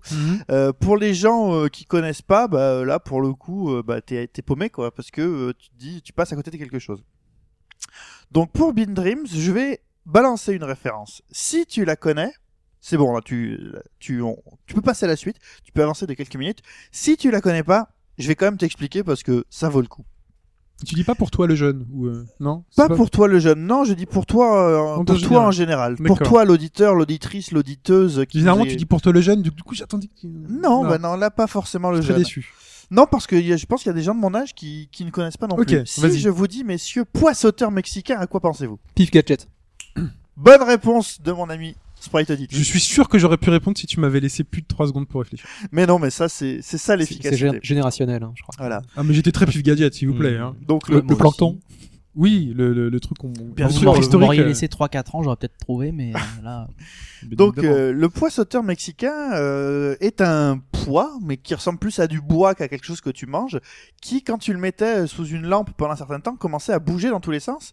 Et en se demandant, mon Dieu, qu'est-ce qui se passe? C'est parce qu'en fait, il y avait la larve d'un papillon à l'intérieur qui cherchait à sortir et à essayer de creuser le trou, un trou dans la coque, ce qui le faisait sauter. Ah, c'est pour ça? Voilà. C'est pour ça que le pois était sauteur, parce qu'il y avait une larve qui le faisait Ah, sauter pour essayer de tellement- sortir. C'est tellement glauque. Ah, d'accord. Ah bah oui, mais c'est c'est le best-of, le super ultra best-of de l'univers des gadgets de pif. Oui. C'est le truc de pif, quoi. Ça et la machine à faire les œufs carrés qui ne marche pas, je vous préviens. Donc, maintenant, vous savez tous ce qu'est un poids sauteur mexicain. Ah, je m'en veux, t'aurais dû me dire qu'on parlait de pif gadget parce que j'aurais préparé deux trois gadgets. Euh... T'aurais sorti là? Non, que j'aurais pas sorti, mais de, de ma mémoire pour. Euh... Ah. Ah. Euh, oui, le, donc le plancton, c'était les Artemia salinas pour les. Quelle, Ils vendaient quelle ça, mémoire. Et ils vendaient ça comme un truc préhistorique. Tout à fait, Oui, voilà. Donc, euh, Non, mais si, Mm. si, si, dans le pif gadget, ils mettaient Je- euh, ouais, ouais, le je- truc je préhistorique. Alors, je sais pas si vous êtes au courant, mais on est censé parler d'un jeu Oui, qui vas-y. s'appelle Beans Dream. Et pourquoi je vous parle des poids sauteurs mexicains et de la question des références, c'est que là maintenant tout le monde a la référence, mais dans Beans Dream, pour bien te faire comprendre que c'était un poids, qu'il était sauteur et qu'il était mexicain, le personnage est vert et pas marron comme le véritable euh, poids sauteur mexicain, et ils lui ont collé un sombrero. Voilà. Il manquerait plus qu'il fasse. Mais non, ça ils ont pas eu les droits, donc c'est pas dans le jeu. Ils lui ont pas mis un masque de catcher. euh. Ils lui ont pas mis un masque de luchador. Et euh, non, euh, donc vous jouez un poids sauteur mexicain que vous jouiez déjà dans le premier où suite à une horrible malédiction, votre dulciné avait été euh, enfin avait été enlevé par le grand méchant euh, et vous avez transformé en poids sauteur mexicain euh, sans passer par la case pif gadget et, sans donc faire le bonheur des, des, millions d'enfants de par la France Et du Parti communiste. et du Parti communiste français. Disons-le, hein. Disons-le, n'ayons pas Dénonçons, euh, parlons. Ici, on parle de la vérité quand même. Voilà.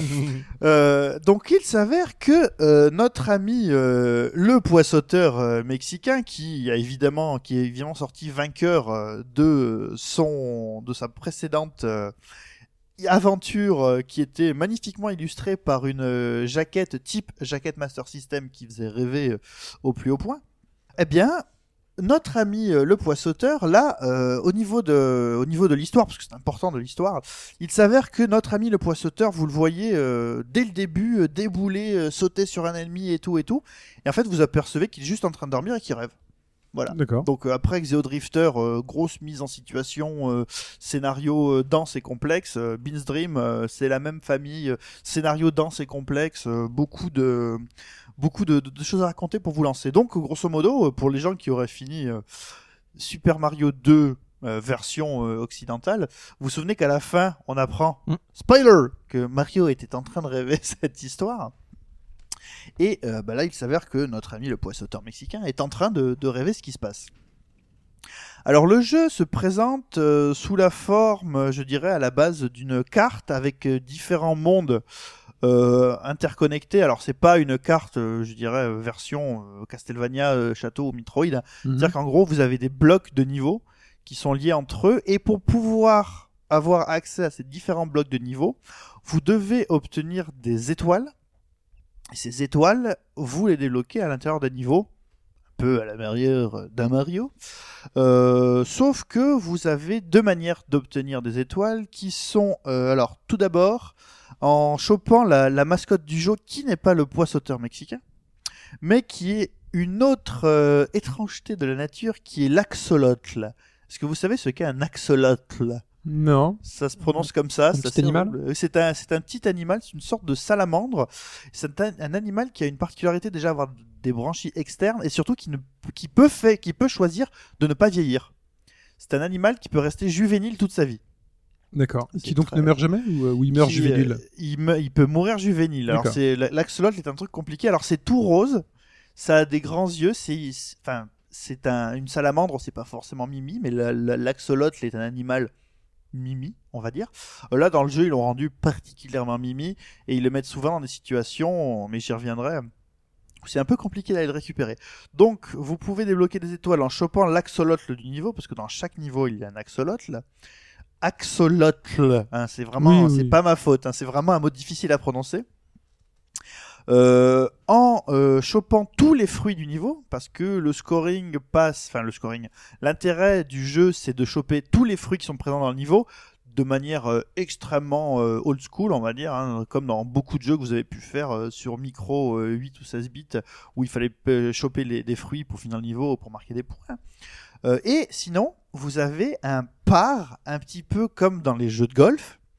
C'est-à-dire que le jeu vous dit, vous pouvez, ré- enfin, vous avez une médaille qui est la médaille d'or si vous réussissez le niveau en un certain nombre de sauts. Parce que la particularité du jeu, comme euh, souvent les jeux de plateforme sur euh, sur plateforme mobile, c'est des runners. C'est-à-dire qu'en gros, vous ne gérez que le saut. Mhm. Là, c'est exactement l'inverse. Le jeu saute automatiquement avec un rythme bien particulier Ouais, et vous gérez juste les déplacements droite et gauche. d'accord. Voilà. Donc en gros, bah, euh, chaque fois que vous, vous touchez la droite de l'écran, euh, votre poids sauteur mexicain. euh, Donc on fait défiler le décor. euh, non, tu déplaces. Tu déplaces. non, ouais, non, ouais, non, d'accord, tu on déplaces ton, tu déplaces ton poids sauteur. Ok. Vraiment. C'est comme ça que ça se passe. Et donc, vous devez faire le minimum de sauts et moins. Enfin, vous avez donc un, un- une grille pour qui est différente pour chacun des niveaux. Par exemple, il y a des niveaux que vous êtes censé finir en faisant zéro saut. Il y a des niveaux que vous êtes censé finir en faisant un seul saut, euh, etc., etc. Il y a des niveaux plus compliqués où vous avez droit à 17, 18 sauts. Et euh, par exemple, les niveaux, euh, le par qui vous est donné avec un saut, c'est une médaille d'or. Si vous faites par exemple jusqu'à 3 sauts, vous avez une médaille d'argent. Et si vous faites jusqu'à 5 ou 6 sauts, vous avez une médaille de bronze. Et si tu restes sur place, il saute pas ou il saute? Si, justement, si tu restes sur place, il saute. Donc euh, l'idée, c'est que quand le niveau, parce que ton, ton poids dort au début du niveau, Oui. quand tu lances le jeu, faut pas le laisser rebondir sur place parce que sinon, bah, ça te décompte des sauts. Quoi. Ok. Voilà. Mais du coup, un niveau où il faut faire un saut, il, quoi, il dure deux secondes, quoi. Eh bien, pas forcément. C'est Ouais, pas forcément parce Je qu'il suis y en train a... d'essayer d'imaginer un peu les astuces de game design, euh, de level design. Et alors, pour, euh, déjà, que la- là je voyais, mais le pas forcément euh, mais un la, doute. la, premi- la première chose qui est euh, la première chose qui est assez forte, c'est que le jeu partage une particularité avec référence de nouveau Portal dans sa son incroyable gestion de la physique des sauts. Vous vous souvenez tous que dans Portal, si vous mettez un portail en haut, un portail en bas, que vous vous jetez dans le portail en bas, vous sortez par le portail du haut et vous avez la possibilité de g- de- de g- d'accélérer votre euh, vitesse Mhm. et après vous balancez un portail derrière vous et ça vous projette loin devant. Ouais. Et plus vous allez descendre, plus ça va aller vite. Dans euh, Tu Beans- gardes ta célérité. tu gardes ta célérité, tout à fait. Dans Bean's Dream, en fait, vous pouvez utiliser euh, la hauteur du saut, de votre saut, pour descendre plus profondément euh, dans l'eau ou pour déplacer certains éléments du décor. Parce que euh, pour pouvoir aller d'un point à un autre, il ne s'agit pas juste de sauter de plateforme en plateforme. Vous avez la possibilité soit d'utiliser des tourniquets qui sont aussi gérés d'une avec une physique très précise, où en appuyant sur le, un endroit, vous faites baisser le tourniquet, ce qui vous permet de rebondir sur l'eau du tourniquet pour atteindre quelque chose de plus haut. Du coup, ça compte pas pour un saut. Là, ça compte pour trois sauts. Ah, ça compte pour trois Je viens pour, mais j'y viens pour, le- pour que ça compte sur moins de sauts. Vous avez la possibilité de déplacer des grosses boules. Alors ce matin, c'est un podcast placé sous la sous la bannière des grosses boules. hein. Des boules Voilà. japonaises, hein. Des Voilà. boules et des Japon. des boules Là, japonaises. c'est- là, ça ressemble plutôt une- à une piñata mexicaine, hein, Ah, pour être dans le truc. Mhm. Et euh, alors vous avez euh, dans, celui- dans, dans cet épisode-là qui n'était pas dans les précédents, vous avez des nouvelles finesses de gameplay qui sont euh, les alors ça c'est très drôle, qui sont les échelles de piscine. Dans les anciens, en fait, quand vous arrêtez, quand vous étiez dans l'eau, une fois que tu es à la surface de l'eau, tu peux faire un petit saut. Mais là, en fait, t'as la possibilité. Là, il y avait, là, il y a carrément des plongeoires où tu peux rebondir sur les plongeoires pour essayer d'aller un petit peu plus haut ce qui change un petit peu la donne. Euh, vous avez la partie, vous savez aussi la, les tuyaux, les tuyaux comme dans Mario. Et là, pour le coup, les tuyaux, ça marche à la portale parce que si vous tombez dans un tuyau beaucoup plus haut que vous êtes censé euh, tomber, bah, vous ressortez de l'autre côté du tuyau bah, avec euh, la célérité que vous avez acquise euh, en entrée. Ok. Il y a ça. Et le dernier, c'est la, spéci- la dernière spécialité du jeu, c'est le, le pimiento. Vous avez un, un piment de chili qui permet que euh, vous avez euh, un nouveau mouvement quand vous êtes euh, en, en poids rouge. Vous sautez, si vous restez appuyé sur une direction, votre, euh, votre poids va dasher dans la direction sur laquelle vous appuyez. D'accord. Ce qui fait que avec les règles énoncées et toutes ces petites euh, finesses euh, de gameplay, ah, vous avez la roulade aussi qui compte pour zéro saut. C'est-à-dire que si tu vas sur un plan incliné mais spécifique qui est rouge, et si au moment où tu touches le plan incliné, tu restes appuyé sur une direction, ton poids roule. Et ça, ça Ok. compte pas pour un saut. Vous avez donc des, des puzzles euh, à résoudre en utilisant le- le- les outils qui vous sont donnés, qui sont le fait de sauter. Et alors, pour qui compte zéro saut, Shin, parce que là, depuis tout à l'heure, tu te dis, mais comment est-ce que tu peux faire zéro saut Vous Ouais. as deux possibilités. Si tu te déplaces à l'intérieur de l'eau, il faut savoir que la physique est gérée de telle sorte que quand tu rentres dans une surface, dans, un, dans une zone où il y a de l'eau, tu remontes à la surface automatiquement. Ce qui fait que si tu attaques une surface où il y a de l'eau, par exemple par en dessous, bah, tu vas remonter automatiquement. Donc là, ça va juste compter le saut qui t'a envoyé dans l'eau. Sinon, qui permet d'avoir un saut gratuit, et c'est écrit, c'est le fait de rebondir sur un ennemi. Quand tu rebondis sur un ennemi, ça fait saut. zéro saut. Saut gratuit. Saut ah, gratuit. ok, c'est bon. Ce qui fait qu'il y a certains niveaux où toute la finesse du jeu va être basée sur le fait de ne fait que rebondir sur les ennemis. Ok, c'est bon. Voilà. Je vois le truc. tu as la possibilité de, de faire des zéro sauts. Donc là, entre euh, une physique absolument extrêmement bien gérée, mais vraiment, hein. déjà c'était le cas dans le premier, mais là c'est encore plus précis, c'est toujours aussi bon. Euh, cette, cette petite réflexion qui est amenée, et surtout le fait que ce soit parfaitement adapté aux plateformes euh, mobiles. Là, pour le coup, l'interface tactile est absolument parfaite.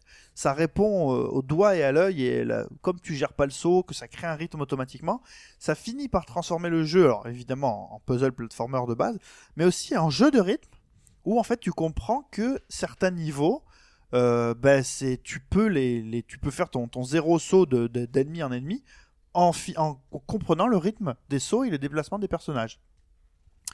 Donc tout ça pour dire que euh, finalement, mais on le savait, mais un peu plus pour arriver à la, à la quintessence d'un jeu de plateforme, bah, il faut savoir gérer la question du rythme. Et là, la question du rythme, elle est parfaitement bien gérée. Euh, le jeu, alors, euh, je vous dis pas de bêtises, mais il y a 100, une centaine de niveaux. Ah oui, ils sont a- c'est généreux. Oui, mais c'est c'est- enfin, c'est des niveaux que tu peux faire en 3 secondes pour le coup. Oui, mais quand même.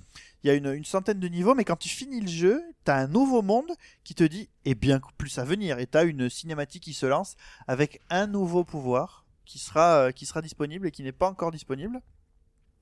Donc j'avais adoré euh, l'original et je, serais revenu à celui-là euh, très volontiers, juste pour le plaisir de, refaire sauter mon poids sauteur euh, et de faire. C'est sur iOS, combien ça coûte C'est sur iOS, ça coûte euh, 2,49€, je crois. Alors ça va sans doute arriver, vous inquiétez pas, ça va sans doute arriver sur Android parce que le précédent est arrivé sur Android, mais un peu plus tard. Euh, c'est un vrai plaisir, c'est un vrai plaisir, c'est un vrai bonheur. Et euh, aussi la, la, la direction artistique, dans cette période où tout le monde essaye de refaire la direction artistique très caractéristique des jeux NES, Ouais. là vous avez un jeu qui, va, qui, qui lorgne beaucoup plus volontiers du côté euh, des jeux Master System type euh, Teddy Boy euh, ou Psycho Fox Mhm. et c'est assez intéressant. Ou alors, et là, renouvelle référence, excusez-moi, c'est euh, Zool sur, euh, sur euh, Amiga et sur Atari, qui était un jeu où vous jouiez une, attention, une fourmi ninja. Mm. Et vous étiez dans un monde extrêmement coloré, euh, avec vraiment des couleurs pastel et des formes, mais c'est surtout que Zool, c'était un jeu qui était sponsorisé par Chupa Chups. Ça me dit quelque chose, Zool. Mais, Voilà. euh, Euh, c'est un personnage dans SOS Fantôme. Aussi, ouais. de- Je suis Zool. Oui, c'est Yes. ça. Mais ok, Le Cerbère de la Grande Porte. Ou quelque très chose bien. comme ça. Très- Eh ben écoute, merci. beaucoup. Je connaissais pas du tout Bean Dreams, mais euh, Je, là, vous, ar- euh, je vous archi conseille. Alors, il faut savoir que les, les mecs Je qui vais font, faire un petit tour. qui font le, ce jeu qui s'appelle Kumobios et qui sont des Australiens Ouais. ont la particularité que très souvent, je n'ai pas vérifié, mais quand ils sortent un nouveau jeu, ils soldent tous leurs jeux préférents- précédents.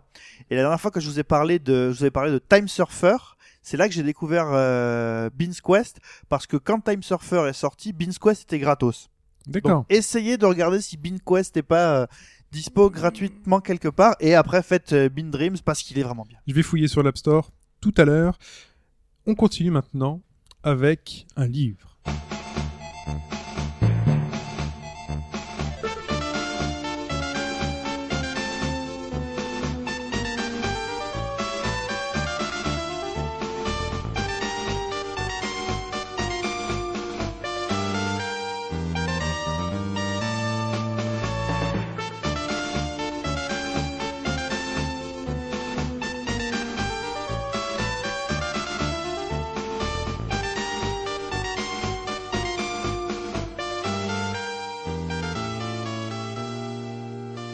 J'ai dit un livre, Sprite, mais j'aurais dû dire un très très beau livre. Oui, puisqu'on va très parler d'un très gros livre. gros livre, mais vraiment un très très beau livre de, de- du genre de ceux qu'on peut trouver en sortie des musées, vous savez, euh, Cata- Catalogue d'expo. catalogue d'expo euh, qui, qui sont vraiment très très beaux. Euh, donc ce livre s'appelle Sega Mega Drive Genesis Collected Works. Mm, exactement. Alors, il s'agit en fait du deuxième livre d'un d'un jeune éditeur, éditeur qui s'appelle ROM, Read Only Memory. Et c'est un éditeur britannique et qui a uniquement pour l'instant, euh, comment dire, fondé ses livres via Kickstarter. Mhm. Donc, avant de, de, donc de sortir cet opus euh, Mega Drive, ils avaient déjà sorti un livre sur euh, l'éditeur anglais Sensible Software, Oui. que vous connaissez sûrement pour euh, Sensible Soccer ou Cannon Fodder. fait, oui. Voilà, et qui était déjà, je l'ai, je l'avais acheté, je l'avais pas financé via Kickstarter, mais formidable, ce qui était une très longue interview d'un des deux créateurs de Sensible euh, Software.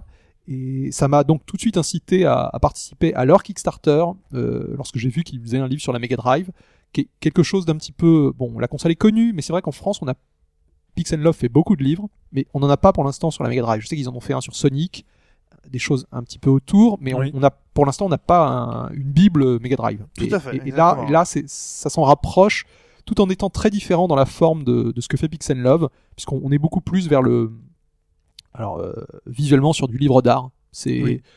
la mise en page est très aérée, mais vraiment en avant les illustrations et les textes euh, donc qui sont signés. Le texte principal est signé de Kess Stewart, qui est un qui est quelqu'un qui a travaillé beaucoup dans la presse jeux vidéo anglo-saxonne et donc qui, qui connaît son affaire et qui, qui livre un, un bon résumé en fait du lancement de la, la Mega Drive sur les trois continents, hein, enfin trois continents, excusez-moi, les trois territoires Japon, euh, États-Unis et Europe, et qui euh, qui s'attarde sur de nombreuses spécificités puisqu'en fait la Mega Drive, il faut savoir quand elle a démarré au Japon, Oui. le, le marché était déjà euh, très fermé à cause de Nintendo et surtout de, de NEC, qui, euh, bon, c'était pas du tout le cas en France, mais NEC était très implanté au Japon, et donc ils ont eu beaucoup de mal au départ.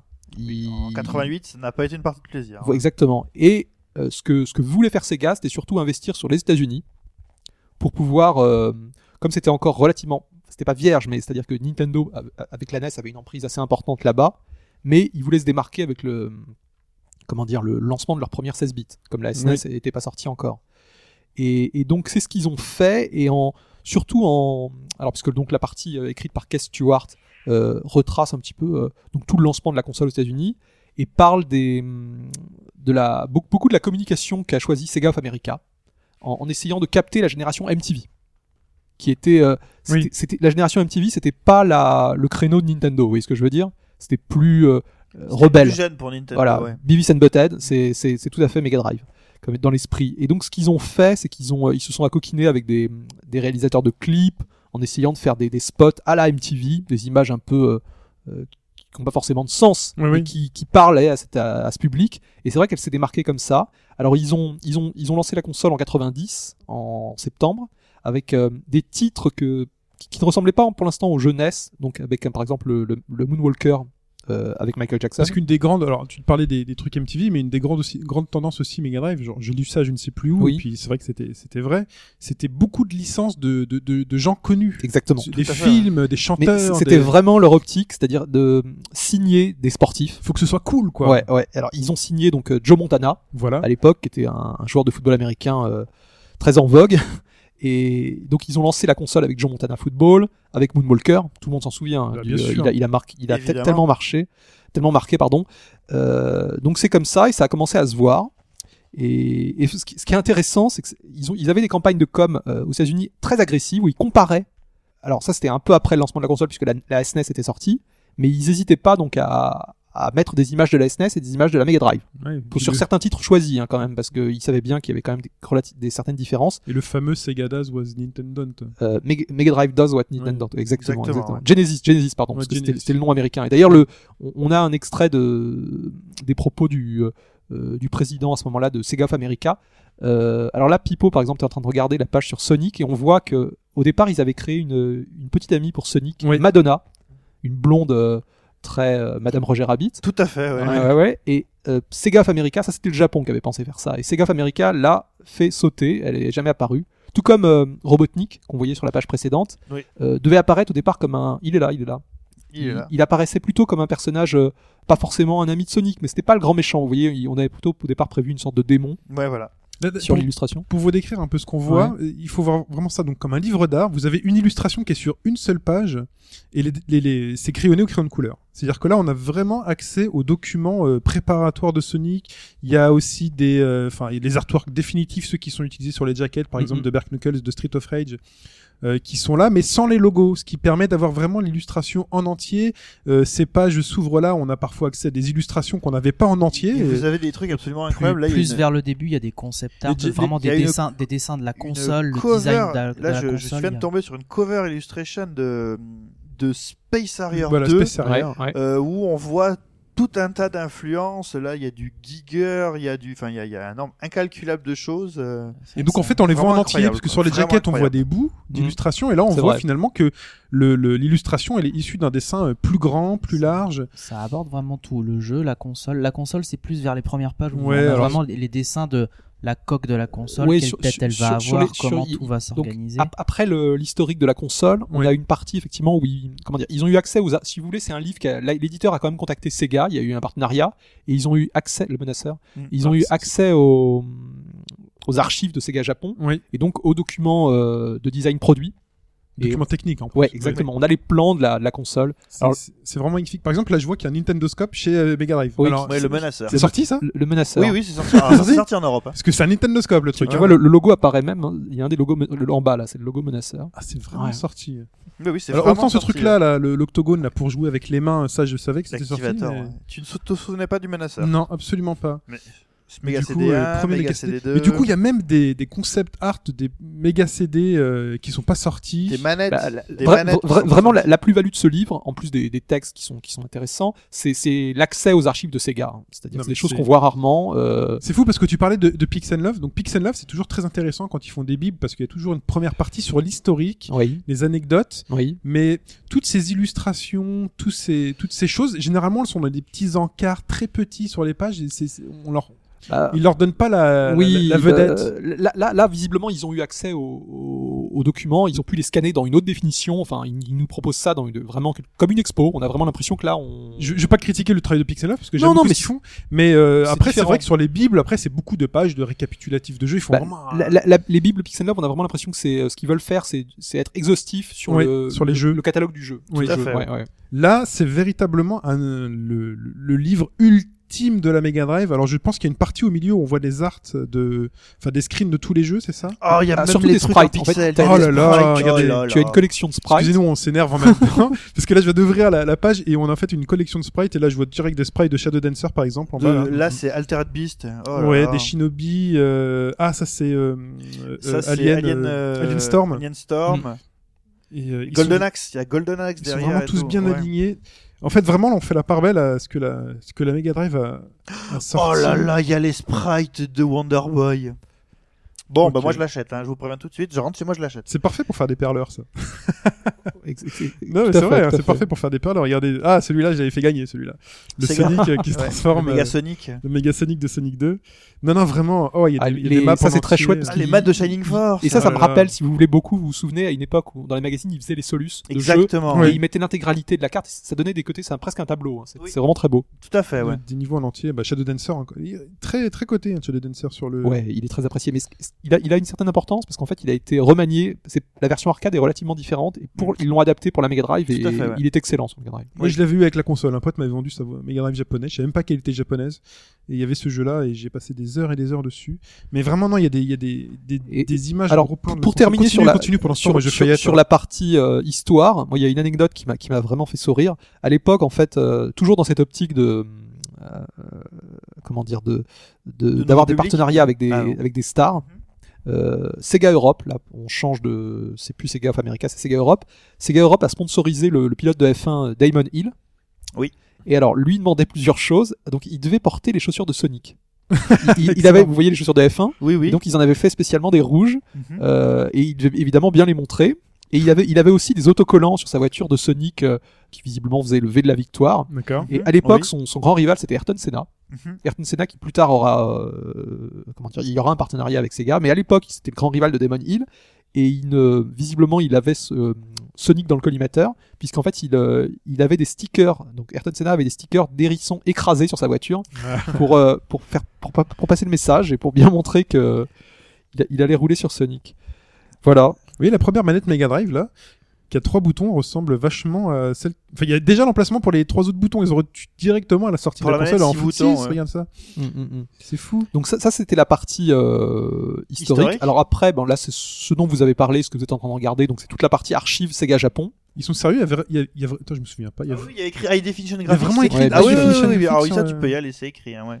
Et alors il y, a une interview effectivement du, du designer produit de la console et il, raconte que, que pour le look de la, de la Mega Drive, il s'était beaucoup inspiré de des chaînes et de l'audio de cette époque des années 90. Je sais pas si vous vous en souvenez. Ah bah, C'était massif. Il fallait en mettre plein la vue. Ce qu'a fait avec euh, la Xbox là, Et- fa- Xbox One. Et il fallait Ouais. qu'il il fallait qu'il y ait écrit en gros, bah là, par exemple, High Definition Et- graphique. Et, et c'est vrai que la Mega Drive plus le Mega CD, on dirait vraiment une chaîne IFI, quoi. C'est un truc. euh, Avec le, bah, le Mega CD, le premier du nom. Le Mega CD 2, moi, mais le Mega CD Oui, premier, premier du du nom, c'est qui était évident. sous quoi. la console. Ouais, oui, ouais, clairement, tout à fait. c'était On dirait, on dirait, on, on- parce que t'avais un CD trait qui sortait, euh, tout ça. Donc Puis euh, toutes les petites indications, le noir, les petites euh, diodes qu'il n'y a pas. Le Ready et Access qui clignotait en fonction. Et puis, hey, sortie casque sur la Mega Drive avec Ouais. le volume directement, Oui, un ouais. bouton avec un potard qui permettait d'augmenter le son. Ah, mais c'était vraiment, c'est un livre magnifique. Je suis. Euh, Et, sous et alors choc. donc ça, ça, c'est c'est la partie donc graphique qui est très importante qui fait bien la moitié du livre donc Ah, avec euh, des, des belles photos. il n'y a pas écrit hein, sur la version japonaise, il n'y a pas écrit High Definition Graphics. hein. Sur la Genesis, oui. Et sur la Genesis, oui, mais moi j'avais celle-là, il n'y a pas écrit. Alors, hein. Mais regarde, 16 bits est écrit beaucoup plus Et gros. sur la version française, il y a écrit High Definition Graphics Stereo Sound. Ouais, et Et sur- sur moi j'avais la version japonaise, Jap, il n'y a pas écrit. C'est la version japonaise qui a la plus grosse 16 bits. C'est c'est vrai. C'est pas une vrai. blague, hein, c'est écrit. C'est la version Jap qui est la plus Non, grosse. non, c'est la façon de le dire. Ah oui, oui. pouvez, euh, et, en- et doré en plus. hein. Et Doré. eux, par contre, le, sur le modèle Jap, donc il y a écrit donc Intelligent Terminal, AV Intelligent Terminal et High Grade Multipurpose Use. voilà. Excellent. Some of bullshit, c'est vraiment Les mecs, vraiment ils pas mettent mal. des termes, limite, ils savaient pas ce qu'ils écrivaient. Ah bah ça, ça, tiens, tu, tu fais bien de me tendre la perche. Ils, ils avaient invité, ils avaient inventé un, un terme à l'époque. Vous en avez peut-être entendu parler, c'est le blast processing. Exact, le fameux Et blast alors, il y, processing. a une interview effectivement du, du euh, c'est un, un mec de la com qui a trouvé ça et c'est c'est du, euh, Bah, c'est du bullshit c'est du absolu. bullshit, voilà exactement. Et ils en étaient très contents parce que ça avait un impact fou. Et euh, tout le monde se donc euh, disait bah la, la Mega Drive elle a le blast processing et qu'est- qu'est-ce que fait Nintendo hein, face Oui. au blast processing? C'est non, c'est vraiment un, c'est un livre. euh, Donc donc ça c'est toute la partie graphique qui fait la moitié du livre et qui est très bien. hein. C'est- Oui. il est- ça a été bien bien pris en photo et tout. Et puis Ah c'est du ouais. beau papier. Beaucoup de hein, on va le couverture, dire, oui, hein, oui, c'est oui, du très beau papier, c'est des, c'est des Ah, pages la- cartonnées. La, la qualité, franchement, la qualité du papier, la qualité des photos, euh, enfin, on- c'est pas, ça, ça c'est, c'est pas fait sur un coin de table, quoi. Là, il y a Ah, un non, vrai non, Il y avait un de méga CD profondeur karaoké, incroyable. tiens, j'apprends ça. Bah, là, ça fait vraiment le matos Jap avec des boutons partout, ça c'est Voilà, typique. voilà, euh, c'est- c'est XOR quoi le, le truc. La Mega Jet, Le Mega Jet, qui bien avait sûr. fait euh, l'objet d'une question de notre très cher Hobbs lors d'un podcast en 2014 euh, qu'on trouvait dans les avions. On pouvait jouer au jeu Mega Drive dans les avions avec la Mega Jet. Voilà. Euh, non, voilà. Non, c'est très. Mais continue, hein, continue. Oui, si alors tu- donc ça c'est pour l'aspect graphique, le, le livre est très riche. Et en fin de livre, enfin sur une centaine de pages, il y a, il y a probablement ce qui, ce qui contient le plus d'informations, c'est 28 interviews avec des développeurs Sega. Oui. Et ce qui est, ce qui est, ce qui est passionnant, c'est qu'en fait la, la grande majorité de ces, ces développeurs sont pas des gens que qui, qui ont été mis en avant. C'est-à-dire que bon, évidemment parmi ces interviews, on, on retrouve euh, Yu Suzuki ou euh, donc créateur de, de Shenmue et compagnie, et on retrouve aussi Yuji Naka, donc le, le père de Sonic. Étonnamment. Mais il y a surtout beaucoup, beaucoup de, de gens qui, qui, qui avaient des tâches subalternes, mais qui ont plein de choses à dire sur le développement de, de nombreux projets. Alors, pour vous en citer quelques-uns, on a euh, Makoto Uchida, qui, qui, qui a travaillé comme planeur. Planeur, il, donc il avait le, il supervisait un petit peu le, euh, le jeu, et il a travaillé donc sur Altered Beast, Golden Axe et Alien Storm.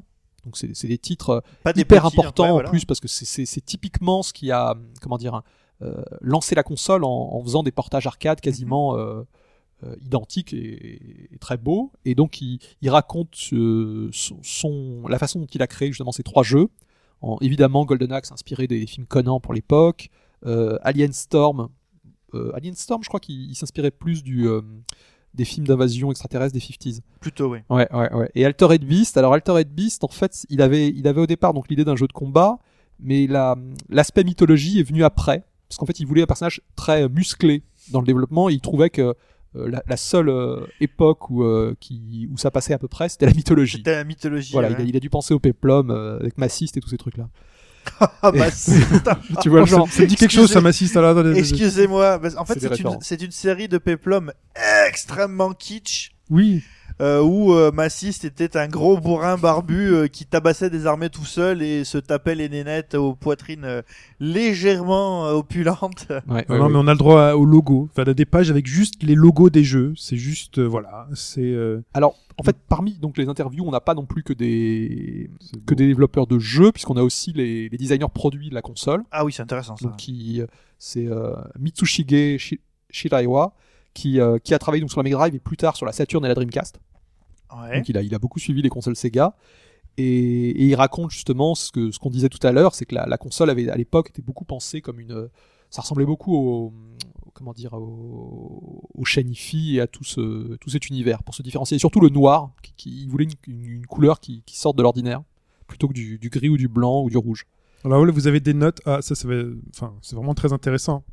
Il y a plusieurs pages de notes et de croquis sur Street of Rage. Storyboard. Le storyboard de Street of Rage avec des notes sur euh, comment utiliser la manette, euh, sur euh, les différents mouvements des joueurs, genre ce qu'ils avaient prévu euh, au niveau des algorithmes, Ouais. Tout- des arbres de décision. euh, Tou- toujours parmi les, les gens interviewés, on a, on a aussi quelqu'un d'important, Mm. puisqu'il a, il a fondé le, le studio Climax. Sur Sonic aussi. Ça, ça va Ah. plaire à Hobbs. hein. Faut Alors, que tu lâches- c'est c'est Kan Naito, qui a Mhm. commencé comme programmeur chez Chunsoft. Et D'accord. Chunsoft, à l'époque, en fait, travaillait avec Enix, puisqu'en fait, c'est eux qui se sont occupés de la programmation de Dragon Quest Des 3 et premiers 4. Dragon Quest, Ouais, des tout à premiers fait, Dragon Quest. ouais. Et donc, lui a travaillé sur Dragon Quest 3 et 4. Mhm. Et il est venu après chez Sega, et donc, il a, il a fondé Climax. Oui. Et il- c'est là que leur premier, le premier jeu Climax, Shining, Shining in the Darkness. Oui. qui, Toute la euh, série des Shining. Voilà, qui, qui, est- qui était révolutionnaire parce qu'en fait, il, d'une part, le jeu visuellement était très impressionnant. Il Ouais. faut savoir que le, le designer de, de chez Climax a un graphisme euh, qui s'écarte un peu du, du style japonais habituel et qui se rapproche peut-être un peu plus de Plus de- du comics 50s, enfin du, du, euh, du je- comics je- pour je- enfants. Je dirais je de, l'animation américaine Oui. façon pas, pas pas toujours Disney mais Don Bluth. Tout à Je fait. sais pas si vous voyez le, Tout euh, ouais. drago- euh, c'est Dragon euh, ah ça va me revenir euh, Dragon Slayer. Dragon Slayer exactement c'est ouais. ce style là et effectivement ça ressemble un petit peu à Ce ça formidable mauvais jeu. et donc il a travaillé sur Shining in the Darkness et sur- surtout sur Landstalker, qui a été un peu son projet phare sur euh, Mega Drive, puisqu'il a dû développer un beaucoup d'outils graphiques pour euh, pour en faire pour faire un jeu isométrique qui était presque un open world à l'époque. Ok. Voilà. bien. Et donc on a on a 28 interviews qui sont toutes passionnantes. hein. Ça c'est vraiment la partie voilà voilà. Et pour finir donc sur ce livre euh, qui vaut quand même euh, parce qu'on il- bon il Alors comment on peut l'acheter? Alors, on peut l'acheter sur le site de l'éditeur, donc vous trouverez ça, c'est en tapant euh, ROM, euh, Read Only Memory. Ah, on peut payer par PayPal? Je viens de le commander. Excusez-moi. Euh, Sur sans mon doute, téléphone. doute, Sur ton je téléphone là maintenant pour le truc? Oui, là pendant que Voilà. pendant qu'on en parlait, je l'ai commandé. Donc, donc c'est Combien t'as payé en euros Je sais pas, ça faisait 42 42 livres au final. D'accord. Ah, c'est ça. Ouais. Donc oui, il, il vaut 30, euh, il vaut 35 livres. Il vaut oui, oui 35 livres. Et là, il y Euh, avait Mais sept- je crois que je l'ai vu dans des vitrines. de- euh, Je crois que je l'ai vu dans des vitrines à République. Donc à voir euh, si vous peut-être l'avoir plus vite. euh, on peut-être un... Parfois République c'est pas vraiment plus cher que parfois. Ça ferait ça ferait autour Parfois. de ça ferait autour de 60 Ouais, non, euros. tu si fais la moue, mais euh, tu sais, j'ai acheté un guide euh, Super Smash euh, et avant de l'acheter euh, 30 euros à République, j'ai regardé combien il coûtait sur Amazon et il coûtait 28. Quoi. Bon, je, je vais pas leur jeter la pierre. Ça fait, ça fait au moins 10 ans que j'ai pas mis les pieds Voilà. à République, donc je Ça- sais plus ça ce qui, dépend. ce qui se passe. Ça dépend des fois.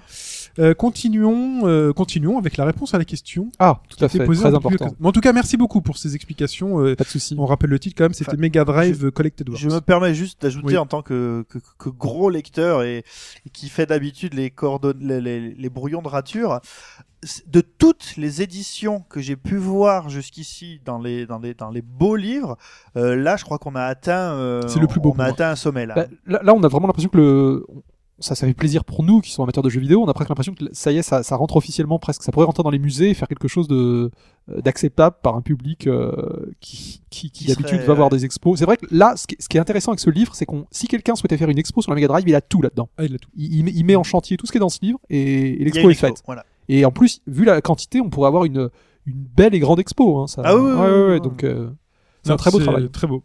Euh, donc la- cette question, cette Alors. question de début de podcast, je vais la rappeler. Mhm. Euh, quelle série de jeux vidéo parmi les cinq que tu nous as donné, Sprite, a donné naissance à un programme télévisé Ou une ou une série, Une série. avec des vrais acteurs hein, Ouais, en ouais, live et tout sitcom, drama, ce que vous voulez. On avait le choix entre Dragon Quest, Elvira, mon choix ainsi que celui de Pipo, Maniac Mansion, Police Quest, le choix d'Ashura ou Retro Game Challenge. D'accord. Alors on va euh, commencer par les le plus simple et que vous avez tout de suite écarté euh, à raison, c'est Retro Game Challenge, puisque évidemment Retro Game Challenge a suivi la diffusion du programme télé Game, Center CX Voilà. au Japon, C'était ça le nom. Ouais. Voilà, Game donc. Rétro, euh, présenté par euh, Shinya Arino, Voilà. qui est le, le célèbre présentateur, donc le Cacho. Mm. Et donc c'est un programme qui, qui date quand même de 2003, donc qui, a, Mhm. qui a- qui a plus de 10 ans, et le jeu lui par contre est sorti en 2007. Et c'est un excellent titre, hein, vraiment, je vous le recommande sur Je, DS. je vous l'ultra recommande, Ouais, ouais, mais vraiment sur. Alors c'est dommage, il y en a trois au Japon, il n'y en a qu'un seul euh, aux États-Unis. Alors il est sur DS, donc c'est pas zoné, donc allez-y foncez. Et je vous l'ultra recommande parce que dans la version américaine, enfin il y, a un- il y a un shmup type euh, shmup PC Engine qui s'appelle Start Princess. Il faut savoir que le, le jeu c'est une collection de, de, titres oui. rétro, mais qui s'inspirent de jeux existants. Qui n'existent pas. Voilà, Ce sont mais- des mais faux mini-jeux, Voilà, mais qui sont tellement Et bien c'est- C'est faits. ça qui est exceptionnel. Et, et voilà, et Star Princess, vraiment Star pour Prince. Star Prince, excusez-moi. Pour moi, c'est de loin le meilleur shmup disponible sur DS. Bon. Et si je me souviens bien, il faut chaque mini-jeu les parcourir trois fois et. euh, En fait, la- il demande à remplir un petit peu comme des, des, achievements. Voilà. Oui, il y Ouais, a un mode et histoire. en ça fait, hein. débloque. En fait, tu, tu avances dans l'histoire et les, et les parce que tu, tu, tu suis deux petits garçons. Et, et au fur et à mesure du temps, en fait, des nouveaux jeux sortent et c'est comme ça qu'ils ils accèdent à des nouveaux titres. Oui. Et moi, moi, j'ai fait aussi le second, qui est uniquement disponible en japonais. Il coûte cher. Je crois que maintenant il est, il est, il est pas donné, mais il est, il est tout aussi bon. C'est les mêmes développeurs, c'est Indie Zeros. Mhm. Et, et il a des jeux exceptionnels parce qu'en fait là on passe le premier était quand même très consacré aux jeux NES ouais. Ouais, là on passe vraiment à la 16 NES, à la- euh, pardon, à la SNES, oui. Et il y a des titres, euh, moi, qui m'ont beaucoup marqué. Alors, le seul souci au niveau de la compréhension, c'est qu'il y a un jeu euh, d'aventure graphique, euh, comme à l'époque, euh, ces jeux d'enquête sur NES Mhm. au Japon, sur Famicom. Et, et c'est vrai que là, on a forcément besoin d'un guide. Alors, on, on le trouve sur GameFAQ, mais euh, le- ça vaut le coup. Par contre, le troisième a pas une très bonne réputation et c'est pas le même développeur. Retro Game Challenge. Alors, éliminé. Ce n'est ouais. pas ça. ce n'est pas ça. Alors, on va hum, continuer sur des jeux que vous n'avez pas choisis pour. euh, Alors. euh, Il en reste deux Dragon Quest ou Maniac Mansion. Ça me surprend que vous n'ayez pas euh, pensé à Dragon Quest parce que c'est avec, live, le, avec le succès au Japon quand même de la série, ils ont tout, ils ont tout fait. hein. Alors, Ouais, ce mais qui en s- live, je sais ce qui pas. s'est passé, passer. j'ai euh, en fait le jeu Dragon Quest a bien inspiré un, un drama, une série télé japonaise, mais qui ne porte pas le nom Dragon Quest, mais qui est clairement euh, c'est un hommage. Alors c'est une série qui, qui date de 2011, c'est assez récent Ah ouais. qui s'appelle Yusha Yoshikoto Mao no Shiro. Et donc ça correspond à- au héros euh, Yoshiko et le château du démon. Mhm. Et cette série, en fait, le, le héros est habillé exactement comme le héros de Dragon Quest V, vous savez, avec le turban euh, mauve. Tout à fait, ouais. Et, et je crois que c'est, j'en ai, vu- j'ai, j'ai vu des extraits sur YouTube pour le, pour préparer ce podcast, et c'est, c'est plutôt humoristique. hein, Mais c'est pas la bonne réponse. c'est pas la bonne réponse, parce qu'en fait, c'est pas. Là, moi, je, je cherche vraiment une série qui porte le nom du jeu. Voilà. Si j'avais su ça, Ouais. j'aurais porté réclamation. J'aurais dit, ouais. Ah non non non, justement, non, non. je- Là, là- et là, il je est voulais. précis, c'est pas Hobbs, il a pas essayé de nous couillonner. Ok. Non, non, il est non, précis, non, non, non. Alors après, on va passer à Police Quest.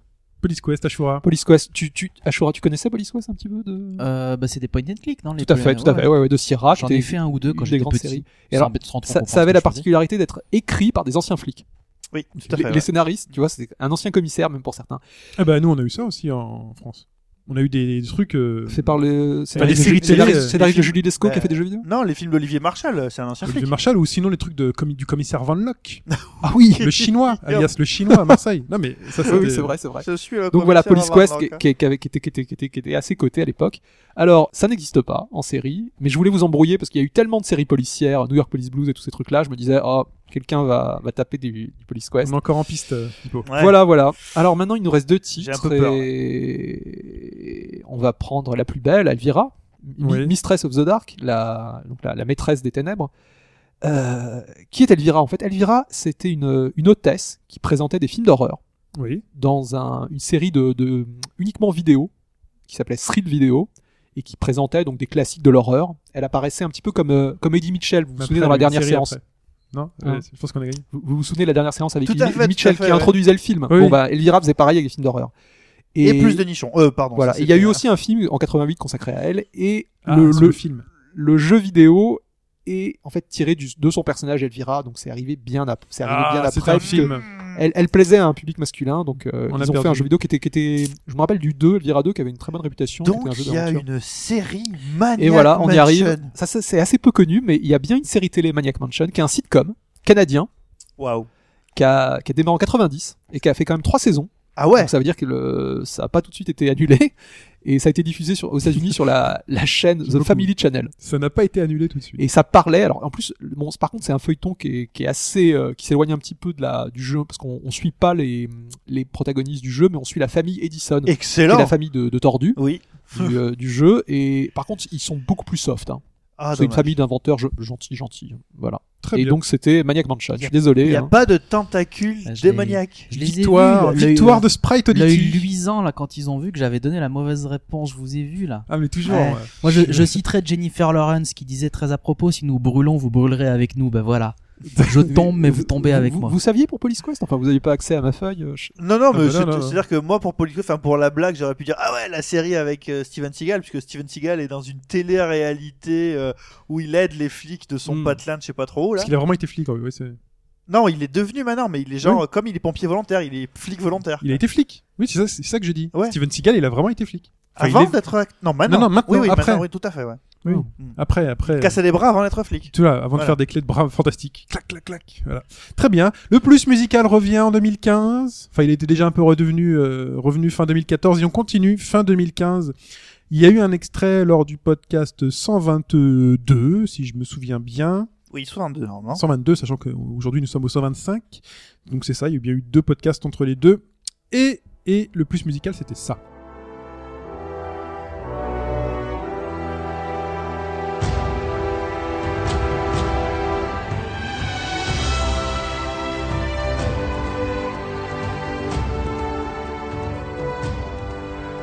Ça, si vous avez un peu euh, euh, vadrouillé dans la- l'ancienne génération, enfin la PS3, euh, c'était Uncharted. Alors je sais pas si c'était le 1 ou le 2, mais Uncharted en tout cas.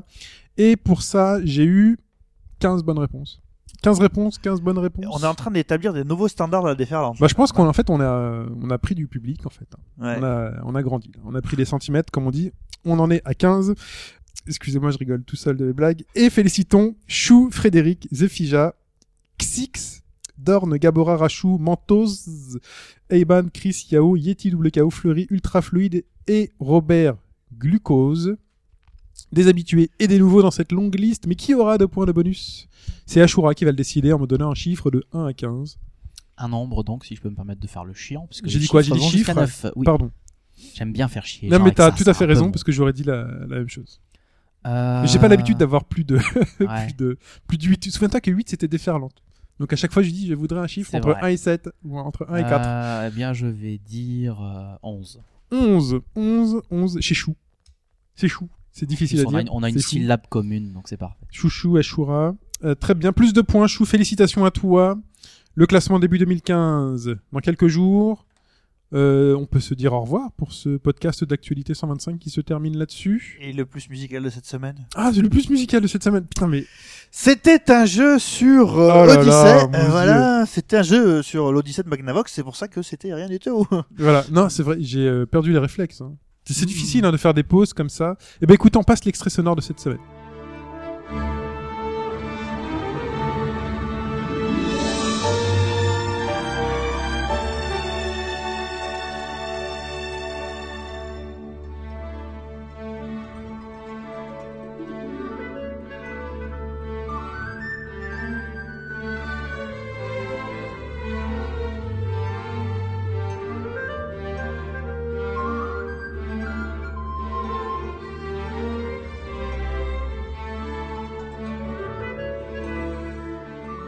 Bien évidemment, je faisais une blague hein, quand j'avais oublié précédemment. Euh, je faisais fait semblant d'oublier. prévu. On a, on a voulu vous déstabiliser, quoi. Tout était prévu. Donc pour ce plus musical, pour répondre, c'est shin at hbgd.fr, s-h-i-n at hbgd.fr. Pour me répondre, vous avez jusqu'à samedi soir, dimanche matin, très tôt prochain pour me répondre.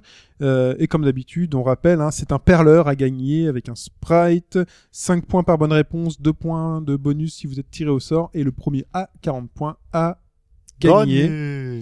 Très bien, on se retrouve sur aubagaugedroite.fr, sur le Facebook de, euh, du podcast et du site, euh, le Twitter, at hbgdfr, n'hésitez pas à vous inscrire, et euh, le Google+, tout ça, iTunes, on est toujours sur iTunes. Sur MySpace? Non, je rigole. Euh, N'hésitez pas à nous mettre des petites étoiles si vous avez apprécié. Et surtout, Let's Get Social. Si vous appréciez, n'hésitez pas à partager ça à vos amis sur votre mur Facebook, sur votre Twitter. Sur ICQ. euh, Voilà. Partagez, partagez, partagez si ça vous a plu. En tout cas, nous, on vous embrasse, on vous fait des bisous. Et là, on peut dire que c'est fini. C'est fini, ouais. On peut digresser ou pas? On peut digresser. Vous avez regardé la GDQ Bon, c'est fini là quand vous Ouais. écoutez, mais il y avait la GDQ.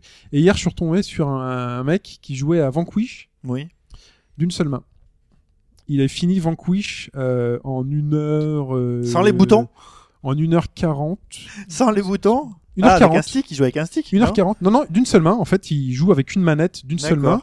Parce qu'en fait, il est hémiplégique, je crois. En fait, il a des problèmes de coordination Mhm. euh, entre les deux, les, les- les- les deux moitiés. Les deux émissaires, hein. Et donc, il ne peut jouer qu'avec la main gauche. Et donc, hier, on l'a vu véritablement finir euh, Vanquish en 1h40. euh. Je te passerai aussi le Donkey Kong Country Tropical Non, Freeze du le- début Le, euh, le Donkey Kong, j'en ai vu des extraits, j'étais là. en j'ai 1h20, je crois, 1h10. J'ai arrêté parce que je me suis dit, C'est fou, c'est fou.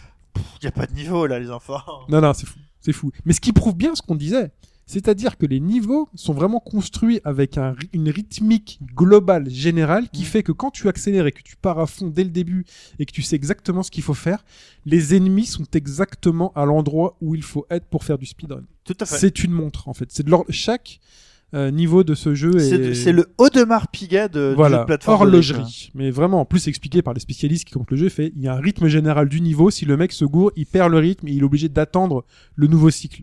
Donc euh, non non. Puis il y a plein, il y a eu du Dark Souls 2 pour Hobbs.